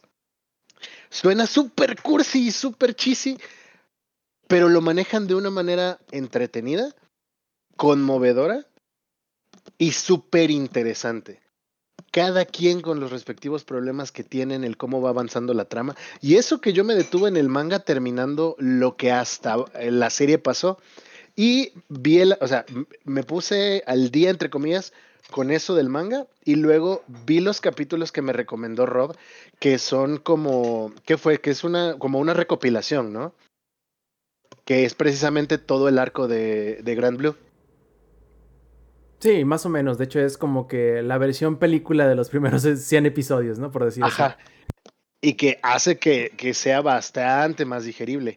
A eso súmenle que está por salir como que el remake de One Piece en, en versión anime, el One Piece Brotherhood, y creo que va a ser una buena oportunidad de ir siguiendo este anime conforme va saliendo, mientras me pongo al día en el manga, que he de aceptar que lo ha abandonado, y el único manga que estoy leyendo ahorita es Jujutsu Kaisen, pero One Piece genuinamente, yo le tenía un poquito, y, lo digo como es, a mí me caía mal One Piece porque yo no entendía por qué la gente lo mamaba tanto, y para mí era como de... Eh, el estilo de dibujo a mí se me hacía desagradable y era algo por lo que no me animaba a verlo. Entonces, cuando veo la serie, es como de, no, no me importa el estilo de dibujo. Y de repente es como de, órale, está lindo, está, es como parte de su propio lo que sea. Y empecé a, a quitarme ese prejuicio y dije, perdóname, One Piece, no sabía lo que decía, güey. Perdóname. Porque creo que sí es de las, de las mejores historias que contar, a pesar de que lleva tanto tiempo, sí me genera buscar eh, seguir sabiendo de él. Y a pesar de que ya tengo spoilers al respecto, que ya vi, incluso mi primer acercamiento con One Piece no fue la serie de Netflix, sino la ova del Going Merry cuando suceden cosas. Pasan cosas en esa ova para quien no lo ha visto. Y me conmovió tanto que lloré. No entendía por qué y dije, güey, acaba de pasar esto, no entiendo por qué estoy llorando si ni siquiera me gustan los personajes. Y fue como de, ahora que veo la, la, este, la serie y me empiezo a encariñar con ellos, es como de, cuando llegue a esta, a esta ova voy a valer súper verga porque ya me habré encariñado por completo.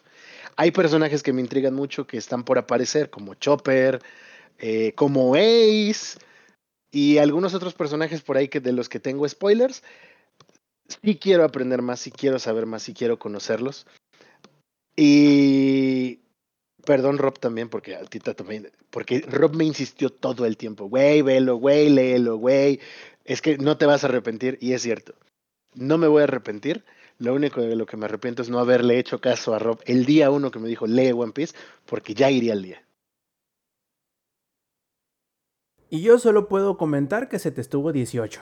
Sí, sí, sí. Y cabe mencionar también, importante, muchas personas que conozco, fans del anime, que decían, no, no me voy a poner al día, es demasiado. Vieron la serie y ahorita todos están tratando de ponerse al día. O sea, fácil, seis personas que conozco que decían, nunca voy a ver o a leer One Piece, ahora se están poniendo al día. Y eso lo causó la serie de Netflix, que fue un gran acierto. Que creo que es lo único, el único acierto que han tenido. Y como dato curioso, el actor que interpreté a Ronronea solo, nunca supe cómo se llama, este, es el mismo que interpreta a Seiya en la película live action de Los Caballeros del Zodíaco, que es una porquería. Pero llama- aquí, aquí, Ajá. aquí te tengo el dato. Si quisieras ver completo Guiding Light, necesitarías 1.6 años. De verlo diario, ¿no? Así No, como no, no, no, no, no no, hacer no, no, nada, salvo No, ver. no, no, no diario. Verlo Todo el corrido, todo el día, las 24 horas. Y Estoy tratando de la naranja mecánica, güey, que te tienen amarrado a la silla y con los ojos abiertos. Estoy tratando de ver de qué chingados va la serie. Porque de hecho empezó en 1930 como programa de radio. Entonces quiero saber cuál es la puta trama después de 72 años. Ya me dio curiosidad.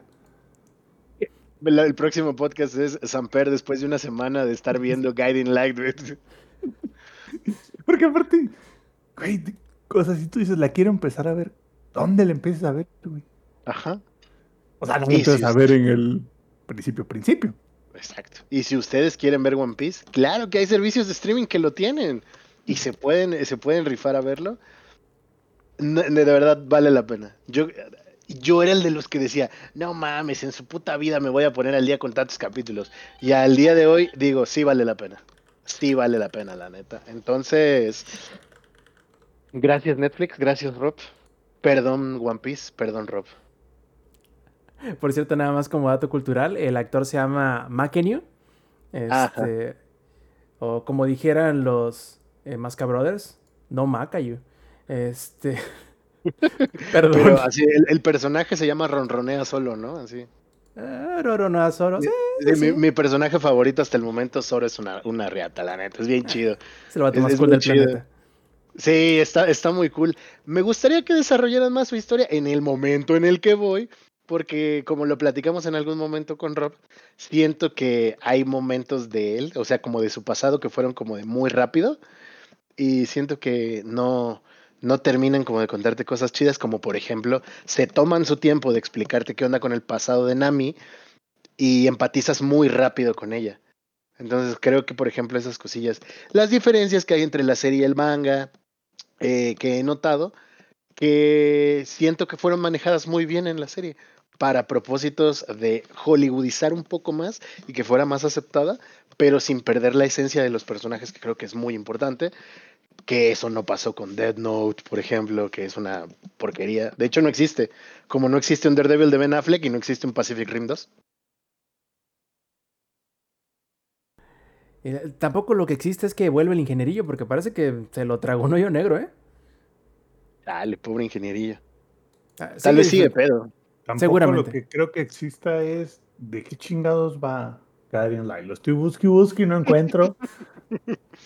Oye, tan, tantos, tantos capítulos y no hay una, una sinopsis Sí, disponible. Déjale, pre- déjale pregunto a ChatGPT a ver si sabe qué chingados va Guiding Light. Pero al parecer es un pedo así como 100 años de soledad. En algo así, donde la protagonista. Lo que se me hace curioso es que mencionan que la protagonista principal fueron varios actrices a través de los años. O sea, no mataron el personaje, güey. ¿Me estás diciendo que Guiding Lights fue la inspiración de JoJo's Bizarre Adventure? O sea. No, Probablemente. no, no, no, porque lo que está diciendo Samper es que el mismo personaje ha sido interpretado por diferentes Ajá. personas, no que es una generación que va cambiando, o sea, personajes que van cambiando a través de las generaciones. ah, igual puede ser JoJo's Bizarre Adventure, o sea, ya vas lo suficientemente adelante, Ah, bueno, sí. para o saber sea, de sí. lo que hablo. Sí, sí, sí, sí, sí, sí. Pero bueno, con lo que hasta ahorita, no.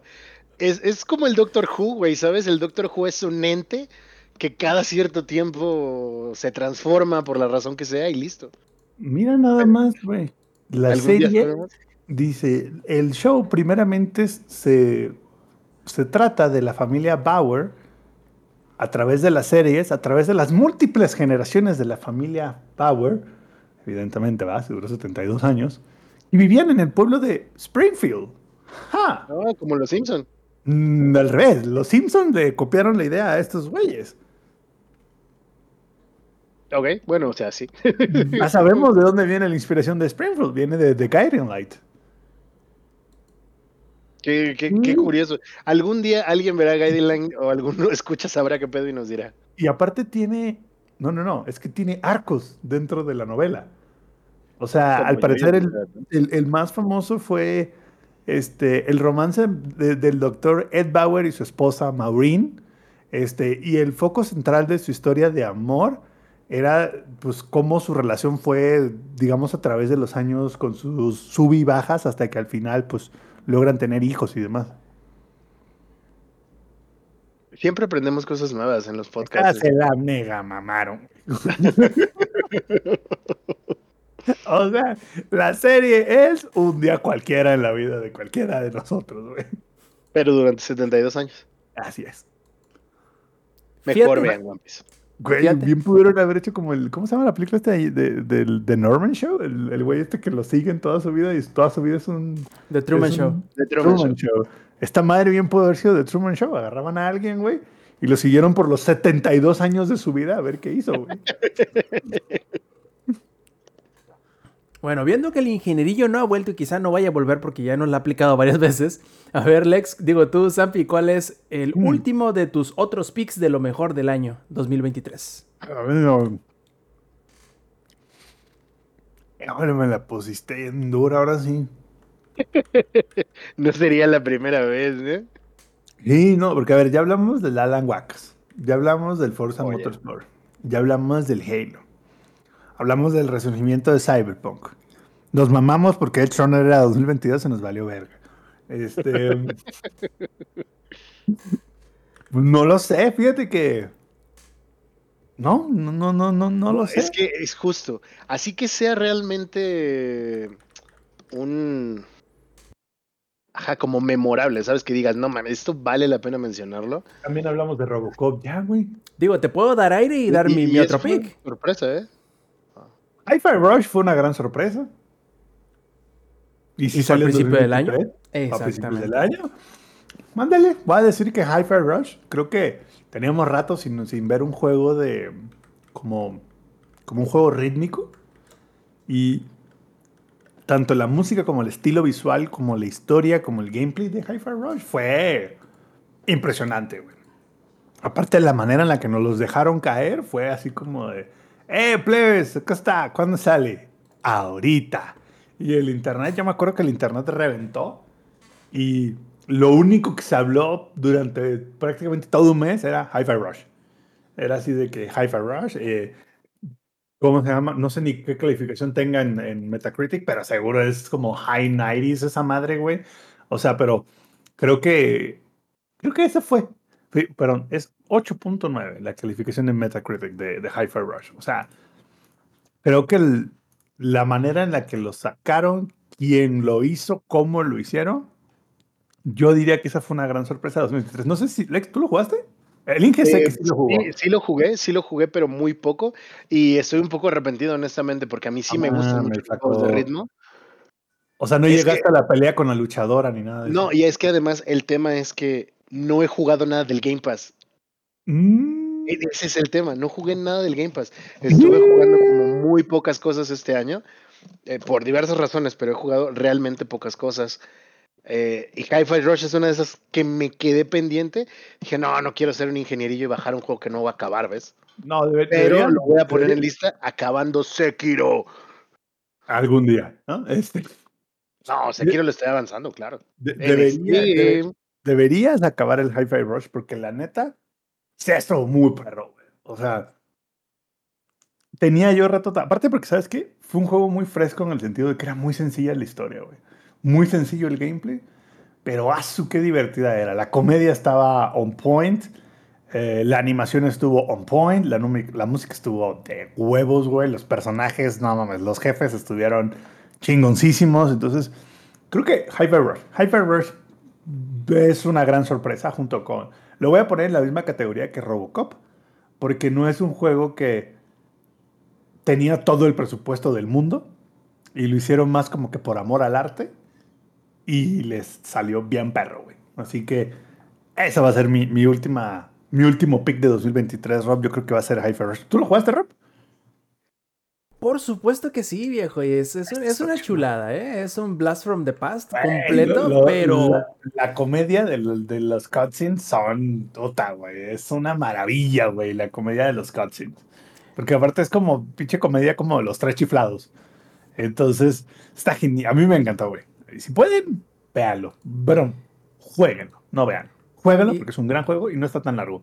Sí, no, y fíjate que, que una de las cosas que me gustó mucho, que no necesariamente es por eso que es bueno, no, pero es uno de los detalles que suman al hecho de que es tan disfrutable, es que es un juego en el cual no pretenden ser más de lo que es. No le ponen, ¿cómo decirlo? No le ponen muchos adornos y mecánicas y coleccionables y, o sea, sí, Sí, no, no, tiene. no. Sí tiene, sí tiene mecánicas, sí tiene coleccionables, sí tiene desbloqueables, sí tiene varios mundos y todo, pero no pretenden estirar tanto lo que te ofrece como para decir, es que este juego tienes que estarlo jugando tres años seguidos. No, claro, no, no, no, no.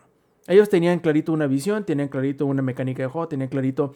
El, el juego tenía sus delimitaciones bien claras y por ello es más fuerte de lo que pudo haber sido en dado caso que lo quisieran diluir o lo quisieran este, sobreinflar, ¿no? Es como cuando hicieron tienes un... poco y lo poco que hicieron lo hicieron muy chingón. Exactamente, es como cuando tú tienes un, un- un globo, ¿no? Un globito que tiene alguna forma de alguna caricatura o lo que sea. Y cuando lo inflas de lo suficiente, lo perfecto, tiene su forma delimitada, tiene su, su- su encanto, pero si intentas inflar lo demás, no solo puede perder la forma, sino hasta que pueda reventar. Y yo creo que el hecho que supieran medirse con Hi-Fi Rush, el hecho de que haya sido un juego que saliera directamente a Game Pass y que no se, creo que no se podía comprar de otra manera, eh, creo que le No, dio... Sí, lo, sí lo puedes comprar así de. En Steam lo puedes comprar, al menos. Ah, ok, ok, va. Y a lo que voy es que creo que necesitamos más juegos de este calibre, por decirlo de alguna forma, esos juegos B o AA o juegos A, en donde no van a ser los juegos de Tómense 70. a lo menos serio, pues. No, y, y ojo, que no nada más eso, al ser un juego de ritmo, tú esperas que lo que hay en nivel musical sea bueno. Y pues aunque sabemos que son los Game Awards son de chocolate, sí se llevó el premio Hi-Fi Rush a el mejor diseño de audio, lo cual habla bien de él. Al final del día, si mucha gente votó por él, un juego que venía de la nada no fue por popularidad realmente, sino que creo que es de los juegos que sí se ganó su premio realmente de los Game Awards. Y además Sí, en, en- en Steam tiene, perdón, Rob, tiene, para que se den una idea, 19 mil reviews.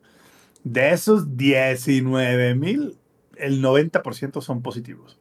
Sí, claro, a final de cuentas yo creo que, y se nota que viene de, de Tango Gameworks, que es donde trabaja uno de los ex cabecilla del estudio Clover, que son los que nos trajeron en la época del PlayStation 2 juegos como Okami, como God Hand, porque de la misma manera que Okami era una obra de arte en movimiento, porque se trataba de arte, se trataba de dibujar, se trataba de, de ese tipo de expresiones, yo creo que Hi-Fi Rush logra algo similar, pero en el ramo de lo audiovisual. O sea, es un juego que se trata de música, que se juega con música y que se juega a la par de la música. Entonces creo que es un juego redondo, es un juego que no busca ir más allá de sus ambiciones.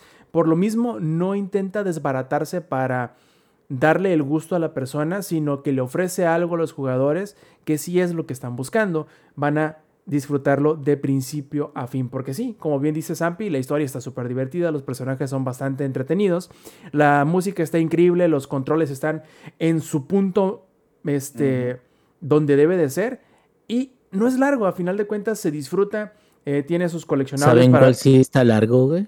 ¡Ay, güey! ¿Cuál? Ausencia, ausencia El del tiempo, el tiempo que los dejo así solos, chinga. No, pero, no, pero suscribo, digo, antes de que cierres con eso.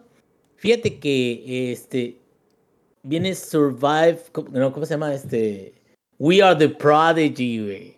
Es, esa pinche rola, güey, que salió, creo que la primera vez que la escuché fue en la, la película de Scott Pilgrim, que me quedé, ah, está mamalona y todo eso. Igual, o sea, rolas de chaborruco, de rock alternativo ahí tienes para aventar para arriba. Creo, creo que sí. eh, es. En este momento no hay juegos como ese. No, se la pelan Tal cual. O sea, está, está usando un nicho que no ha sido explotado. Tal cual. Creo que hay uno que se llama Hell algo de, de ritmo también, que es de Hellsinger. He- Hellsinger. mm.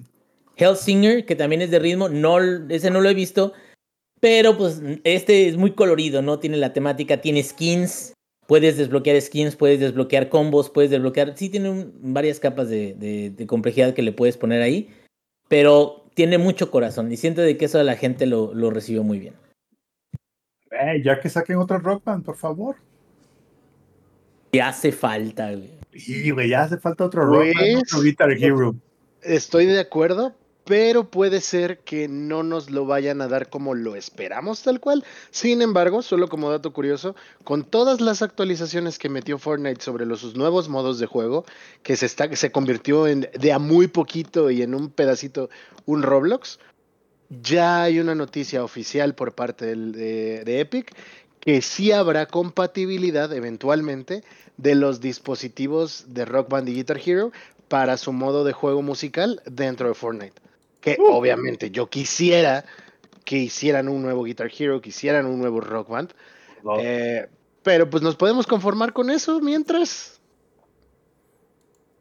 Ancina es. Y bueno, mira, aprovechando que llegó el ingenierillo y siento que yo ya platicamos lo suficiente de Hi-Fi Rush, podemos preguntarle al Inge que nos diga cuál es su otro pick para lo mejor de 2023 que nos dejó colgados hace rato.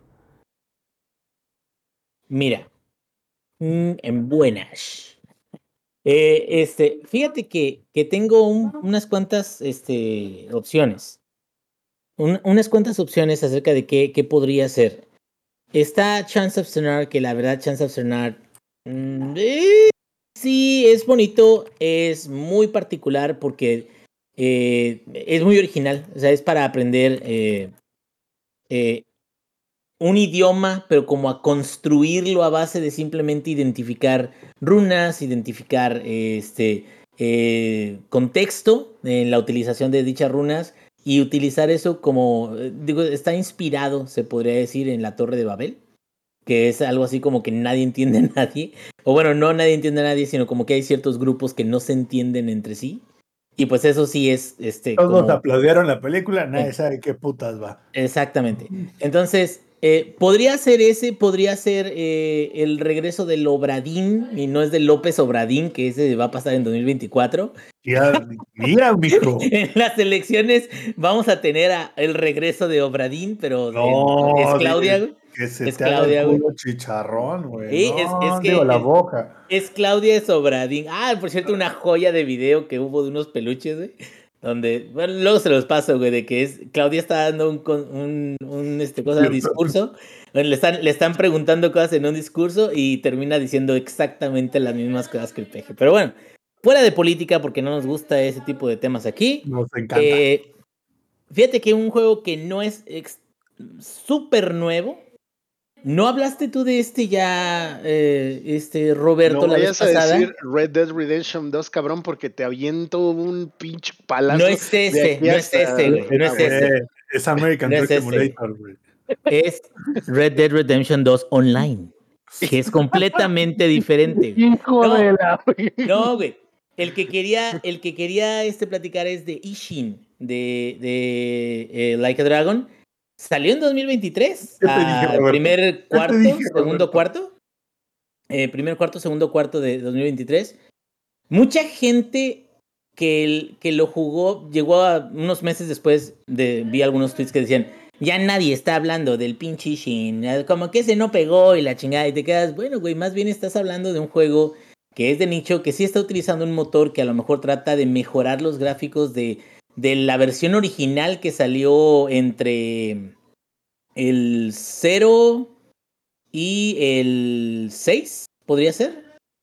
Este, por ahí, entre el 0 y el 6, entre el 0 y el 5, creo. Puede 0 y el el 5. Puede Creo ser que es el el cero y 1, el cinco, 2, güey. 3, 4, 5, entre 6. De los, de los 16 que hay, o sea, entre el 0 y el 5, entre el 0 y el 6. Este, pero aquí el punto es que Ishin es una reimaginación de una historia muy popular en Japón, que es sobre eh, eh, cuando en Tosa había un, el Shinsengumi, Y el Shinsengumi es una policía especial que se dedicaba a ver, buscar traidores, ¿no? Y, y luchar contra amenazas y bandidos y todo eso. Todo esto era cuando eh, eh, Kyo era el, el, este, la capital de Japón. No Tokio, sino Kyo, que en este caso, ay, ahorita no me acuerdo cómo se llama. Ahorita es Kyoto y eh, Tokio terminó siendo que ese se llamaba Edo en ese entonces. Bueno, de fuera de la clase de historia, lo bonito de ese juego es de que ves a muchos personajes de otras, este, otros números de, de la franquicia, los ves ahí, pero haciendo, interpretando a, otro, este, otro papel, ¿no? Eh, lo bueno es de que los hermanos en armas de Shinsengumi, de este, eh, del personaje principal, que es Kiryu, bueno, no se llama Kiryu, se llama como el, el este, ay, se me va el nombre, es el, el héroe de, de, ese, de esa aventura épica de, ese entonces. Eh, este, sale eh, Majima, sale este, Saiga, eh, eh, este, ¿cómo se llama? Este, Saijima, Taiga Saijima, Majima, este, sale este Daigo también. O sea, salen varios que te quedas, ay, qué, qué buen rollo de que son ellos mismos, pero no son a la vez, o sea, son personas completamente distintas. Lo que sí es igual es la estructura divertida de la franquicia de, de Like Dragon. Hay minijuegos para aventar para arriba. Se siente mucho más como una mejora del 5 en términos de gameplay, como una mejora, sobre todo porque el motor gráfico sí, sí le ayuda bastante. Digo, a pesar de que los, los polígonos no son extraordinariamente detallados, pero sí le ayuda bastante y las cinemáticas las mejoraron. De hecho, para la versión de Ishin cambiaron algunos personajes para incluir personajes de, creo que hasta de, no creo si de Laika Dragon, me parece que sí. O sea, hubo gente de Laika Dragon que, que incluyeron a este, en, en, el juego. La historia, pues es una historia muy estilo Yakuza. Es este, mucha eh, intriga, mucho, mucha acción, mucha acción tiene, vuelve a, al, tipo de gameplay de pelea de combate como el cero, que es cuatro modos de combate distintos. Y esos modos de combate distintos son espada, este, espada con pistola, pistola y armas especiales. A mí me gustó mucho de los minijuegos la carrera de gallinas. Qué jugada, qué, qué emoción, qué, qué, híjole, qué gozada porque es una carrera que digo, ya le encuentras el truco como para apostar y ganar la mayoría de las veces, o casi la mayoría de las veces una cantidad considerable, y pues ya como que pierde un poquito la emoción. Pero en realidad ese juego está muy bien porque eliges una gallina que, ya sabes, eh, los japoneses les gusta mucho usar eso de que este, está en super ahorita este personaje, pero tiene stats culeros. O este tiene stats muy buenos, pero está, no está en super, está en B o en A eh, o está en C, que es de que ya está cansado, o está en D, de que de plano no lo escojas ese porque ese no va a ganar. Y, y, como que ese tipo de mediciones que les gustan a ellos como de letras es, es como común en, en entregas de, de, de, ese país. Eh, otros de, de, los minijuegos que me gustaron mucho es, tiene uno de un baile, que es de los juegos de ritmos más difíciles que he jugado, pero más satisfactorios también, porque tienes que controlar... Eh, el D-pad y los botones. O sea, el D-pad con la, mano izquierda, los botones con la mano derecha, tiene que ser en ritmo y el ritmo está colocado en la misma posición que los botones, es como un cuadrito. Entonces van saliendo los marcadores de un lado, del otro, de arriba, de abajo, de un lado y del otro al mismo tiempo. Y es un desmadre, pero qué buenas canciones. Hay una canción que se llama eh, Latido, se llama Heartbeat si no la conocen, vayan y escúchenla. Está muy chingona. Está, este, fue diseñada especialmente para, para el juego. También viene karaoke. Viene una de las versiones más hermosas de Baka Mitai. Eh, dame, dame, dame yo. Y al final se avienta como una ofrenda y la chingada enfrente de todo. Sí, la canta Kiryu, que es como Luis Miguel japonés. Entonces, fíjate. Pero ya escuchaste de Vaca Mitai con Luis Miguel. Sí, sí, es, está ah, bueno. bonito, pero no, mi sol, bueno, me perdonas, pero mi sol, uff, uff. Bueno, la, el clon que está ahorita dando conciertos, eh, es sorprendentemente muy bueno, güey. Como, el, como, como, ese sí sería como, este, no sé, Luis Mi Rey, güey, no sé. Pero bueno, digo, sin desviarnos tanto del tema. Tiene una gran cantidad de minijuegos, tiene, tiene una granjita en, en tu casa se me hace raro como la relación entre Haruka y él, porque Haruka es como, no sé, una huérfana que nomás llega a su casa y lo baña. Es, es muy extraño eso. Tiene un minijuego de comida que puedes este, cocinar también. Eh, tienes mascotas, tiene una arena para pelear contra enemigos. Eh, tiene también este, unos calabozos que tiene. Eh, son calabozos con bandidos que, que, al final tienen un premio. Puedes este, craftear armas. Puede, tiene una cantidad de cosas, güey. Está mamoncísimo en el término de, de. Tú le metes 50 horas y son bien jugadas. Y son cosas bien variadas, cabrón. Entonces, ah, y tiene también un juego de cortesanas. Que este, al final, el último juego de las cortesanas tiene un videoclip live donde Kiryu ya está prácticamente semidesnudo, nada más con un taparrabo. Y lo más difícil de ese minijuego es poner atención porque está el video live atrás de las japonesas cantando sensualmente y el Kiryu tiene que andar esquivando unas madres y siempre me pierdo, cabrón, no sé por qué. Pero creo que al final del día, lo que sí podemos decir es, es muy japonés, es una temática perfecta que encaja con la modalidad de los juegos de Like a Dragon, siendo de combate, no de turnos como van a ser, eh, bueno, como son eh, ahorita últimamente. Si gustan de las franquicias, este creo que es, sin temor a equivocarme, el mejor spin-off que podrían jugar, sin tomar en cuenta Judgment, porque Judgment es como su cosa aparte, no es un, sí es y no es un spin-off, pero es más como un tipo distinto de approach como de detective, no sé, como, como una iteración distinta. Spin-off en este caso porque no tiene nada que ver en la historia del Toyo Clan y todo eso, pero sí tiene muchos elementos de la franquicia. Jueguenlo, no está tan caro, eh, creo que está ahorita en el Game Pass y los que, los que tengan Game Pass. Entonces, vale la pena, sobre todo para estos dos días en lo que llega Like a Dragon Infinite World, a ver si se lo terminan. Perfecto. Sí, y yo voy a hacer trampa igual que el ingenierillo, porque en mi último pick voy a hablar de varias cosas juntas, pero que se engloban. Espérense, espérense. Yo sé que van a decir, este güey otra vez. No, pero. Primero, si no les gusta, hagan su propio podcast y, y hagan sus propias reglas que les puedan quebrar. No, no, no, o sea, pero, o sea, sí, Tears of the King, no, no es cierto. no, no, no. Mi, mi, próximo pick para lo mejor del 2023 fue tal cual lo que conocemos como el año de Brandon Sanderson, en donde ustedes bien saben que hay autores que sacan un libro cada cinco años, quizá cada 10, probablemente cada 15, ¿no? Entonces, el loco de Brandon Sanderson durante 2023 publicó, a ver, el 3 en el mar Esmeralda, eh, la guía del mago frugal, el hombre iluminado y... Eh, no recuerdo cómo se llama el de Skyward. Pero bueno, otro libro. Sacó cuatro libros en un año. Eh, lo cual me parece no solamente de admirarse, nosotros sabemos que en realidad Brandon Sanderson no existe, que la persona que vemos y, escuchamos en sus podcasts y en sus comunicados semanales del, avance de lo que escribe, es en realidad un actor que está siendo manipulado y que al cual le dan el, el, guion de lo que va a decir que es alimentado por la inteligencia artificial creadora de libros que conocemos en realidad como Brandon Sanderson, porque ese cabrón escribe como no tienen una idea. Con solo decirles que sacó cuatro libros en un año y luego el próximo año, que es este 2024, va a sacar un tomo, o sea, un libro que va a ser como de 1300 páginas. O sea, es, una cosa increíble. La, verdad, cualquier persona que se jacte de ser autora eh, no tiene otra, no podría tener otra opinión sobre este cabrón más allá del decir, güey, o sea, ¿en qué momento vives? Como para escribir tanto. A lo que voy es, este año 2023, los que nos gusta lo que escribe y cómo escribe Brandon Sanderson, tragamos como nunca, cabrón. O sea, comimos tan bien que estamos ahorita satisfechos.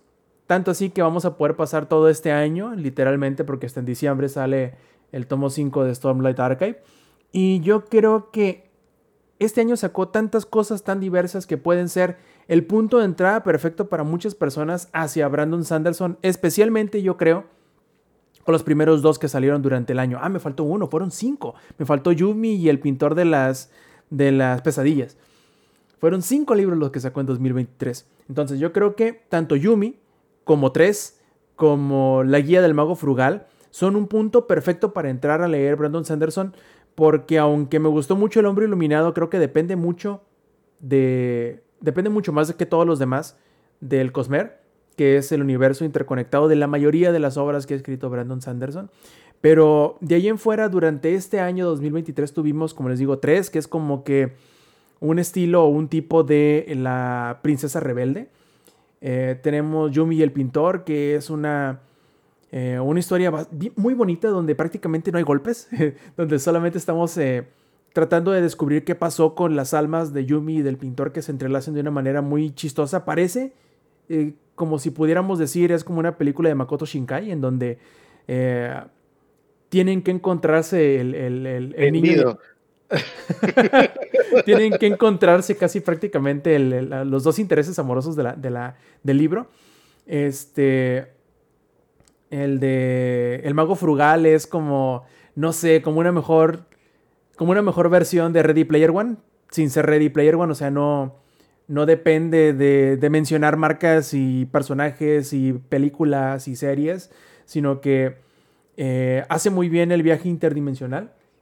Y si estaban leyendo la serie de Escuadrón o Skyward en su nombre en inglés, la, el cuarto libro con el cual termina la serie principal es una cosa pero chula. Ya si quiero mencionar también al hombre iluminado, creo que es una de esas eh, novelas porque se siente como corta, es como que la versión de Brandon Sanderson de este, Mad Max Fury Road, porque es prácticamente eso, es una corretiza loca que, que si agarran al personaje principal sin moverse en un momento, lo agarran a sopapos y lo maten en pocas palabras, es lo que quiere él evitar, que lo, encuentren y lo atrapen.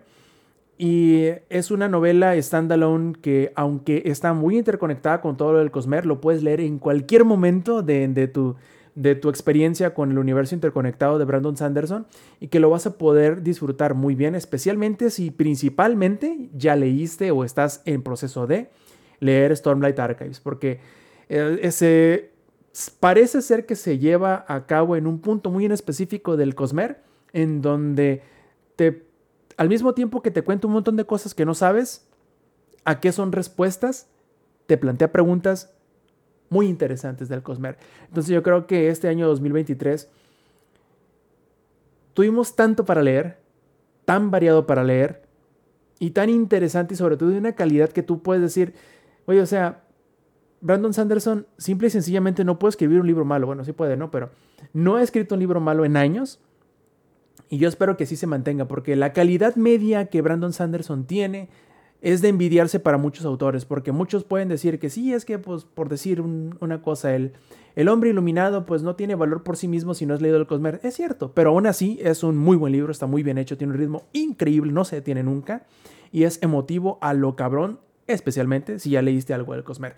Em, y yo creo que, a pesar de que este año no vamos, 2024, no vamos a leer mucho de él, salvo al último que salga el tomo 5 de, de Stormlight Archives, yo creo que en este momento es el mejor momento para empezar a leer el archivo de las tormentas para todos aquellos que no hayan empezado.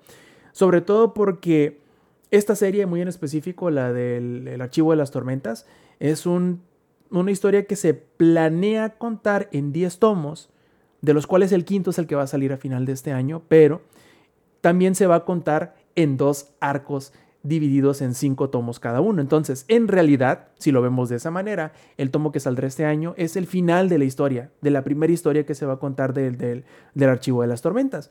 Y obviamente ya si a ustedes les gusta lo que leen con el archivo de las tormentas, van a tener un montón de cosas interconectadas que leer en el Cosmer, como por ejemplo Nacidos de la Bruma, como por ejemplo este, eh, El aliento de los dioses, o un montón de otras novelas que van a tener disponibles para leer y si están hartos de esperar a su autor favorito porque haga el siguiente tomo, como por ejemplo con Jorgito Martín o por ejemplo con Patrick Rothfuss, que llevan más de 10 años en sus respectivos próximos tomos que están a, a punto de salir. Pues bueno, una muy buena forma de esperar estos autores que escriben un poquito más lento y los cuales obviamente pues deben y van a tomarse el tiempo necesario es pues intentándose poner al día con Brandon Sanderson que tiene tantas cosas por leer de, de, este, de géneros o subgéneros muy diferentes con un montón de sistemas de magia únicos cada uno que yo creo que van a tener para con qué divertirse, con qué emocionarse, con qué llorar, con qué ponerse felices, bueno, van a tener para tirar para arriba. De sentido metafórico y literal si es que compran los libros, nada más aguas, porque hay algunos que son lo bastante chonchos que si les cae en la cabeza, les va a asumir la mollera. Así que, plebes, échenle, échenle con Brandon Sanderson. Si no, y el Inge no me dejará mentir, con Brandon Sanderson no tienen las de perder, ¿verdad? No, para nada, ese güey está muy cabrón, la neta. Y sí, creo que de todos los libros que he leído de él, la verdad, nunca me he quedado con mal sabor de boca. Siempre ha sido, eh, es más, fíjate, de, de Patrick Rufus me quedé un poquito con el primero, pero creo que es por el approach que tiene de la narrativa. El personaje principal, ya lo habíamos platicado, de que es, ¿cómo se llama? No, es una Mary Sue, es un eh, John Stu, no me acuerdo cómo era. No, no, tampoco. Y de hecho, aunque pueda ser que sí, lo que tiene es que es un cabrón tan orgulloso que cuando te cuenta la historia de su vida, claro que va a decir que es podría lo mejor ser que podría ser eso y ya lo habíamos platicado antes, pero me quedo, digo eso ya es de cada quien. Pero fuera de eso, lo que he leído de Brandon está como muy bien medido y es más, hasta debería de darnos coraje de que usa fórmulas muy, eh, muy estudiadas de cómo mejorar el pace de vez en cuando, cómo llegar al clímax y el clímax volverlo loco por completo. Creo que hasta tiene un nombre, ¿no? El, el clímax de, de los libros de Sanderson.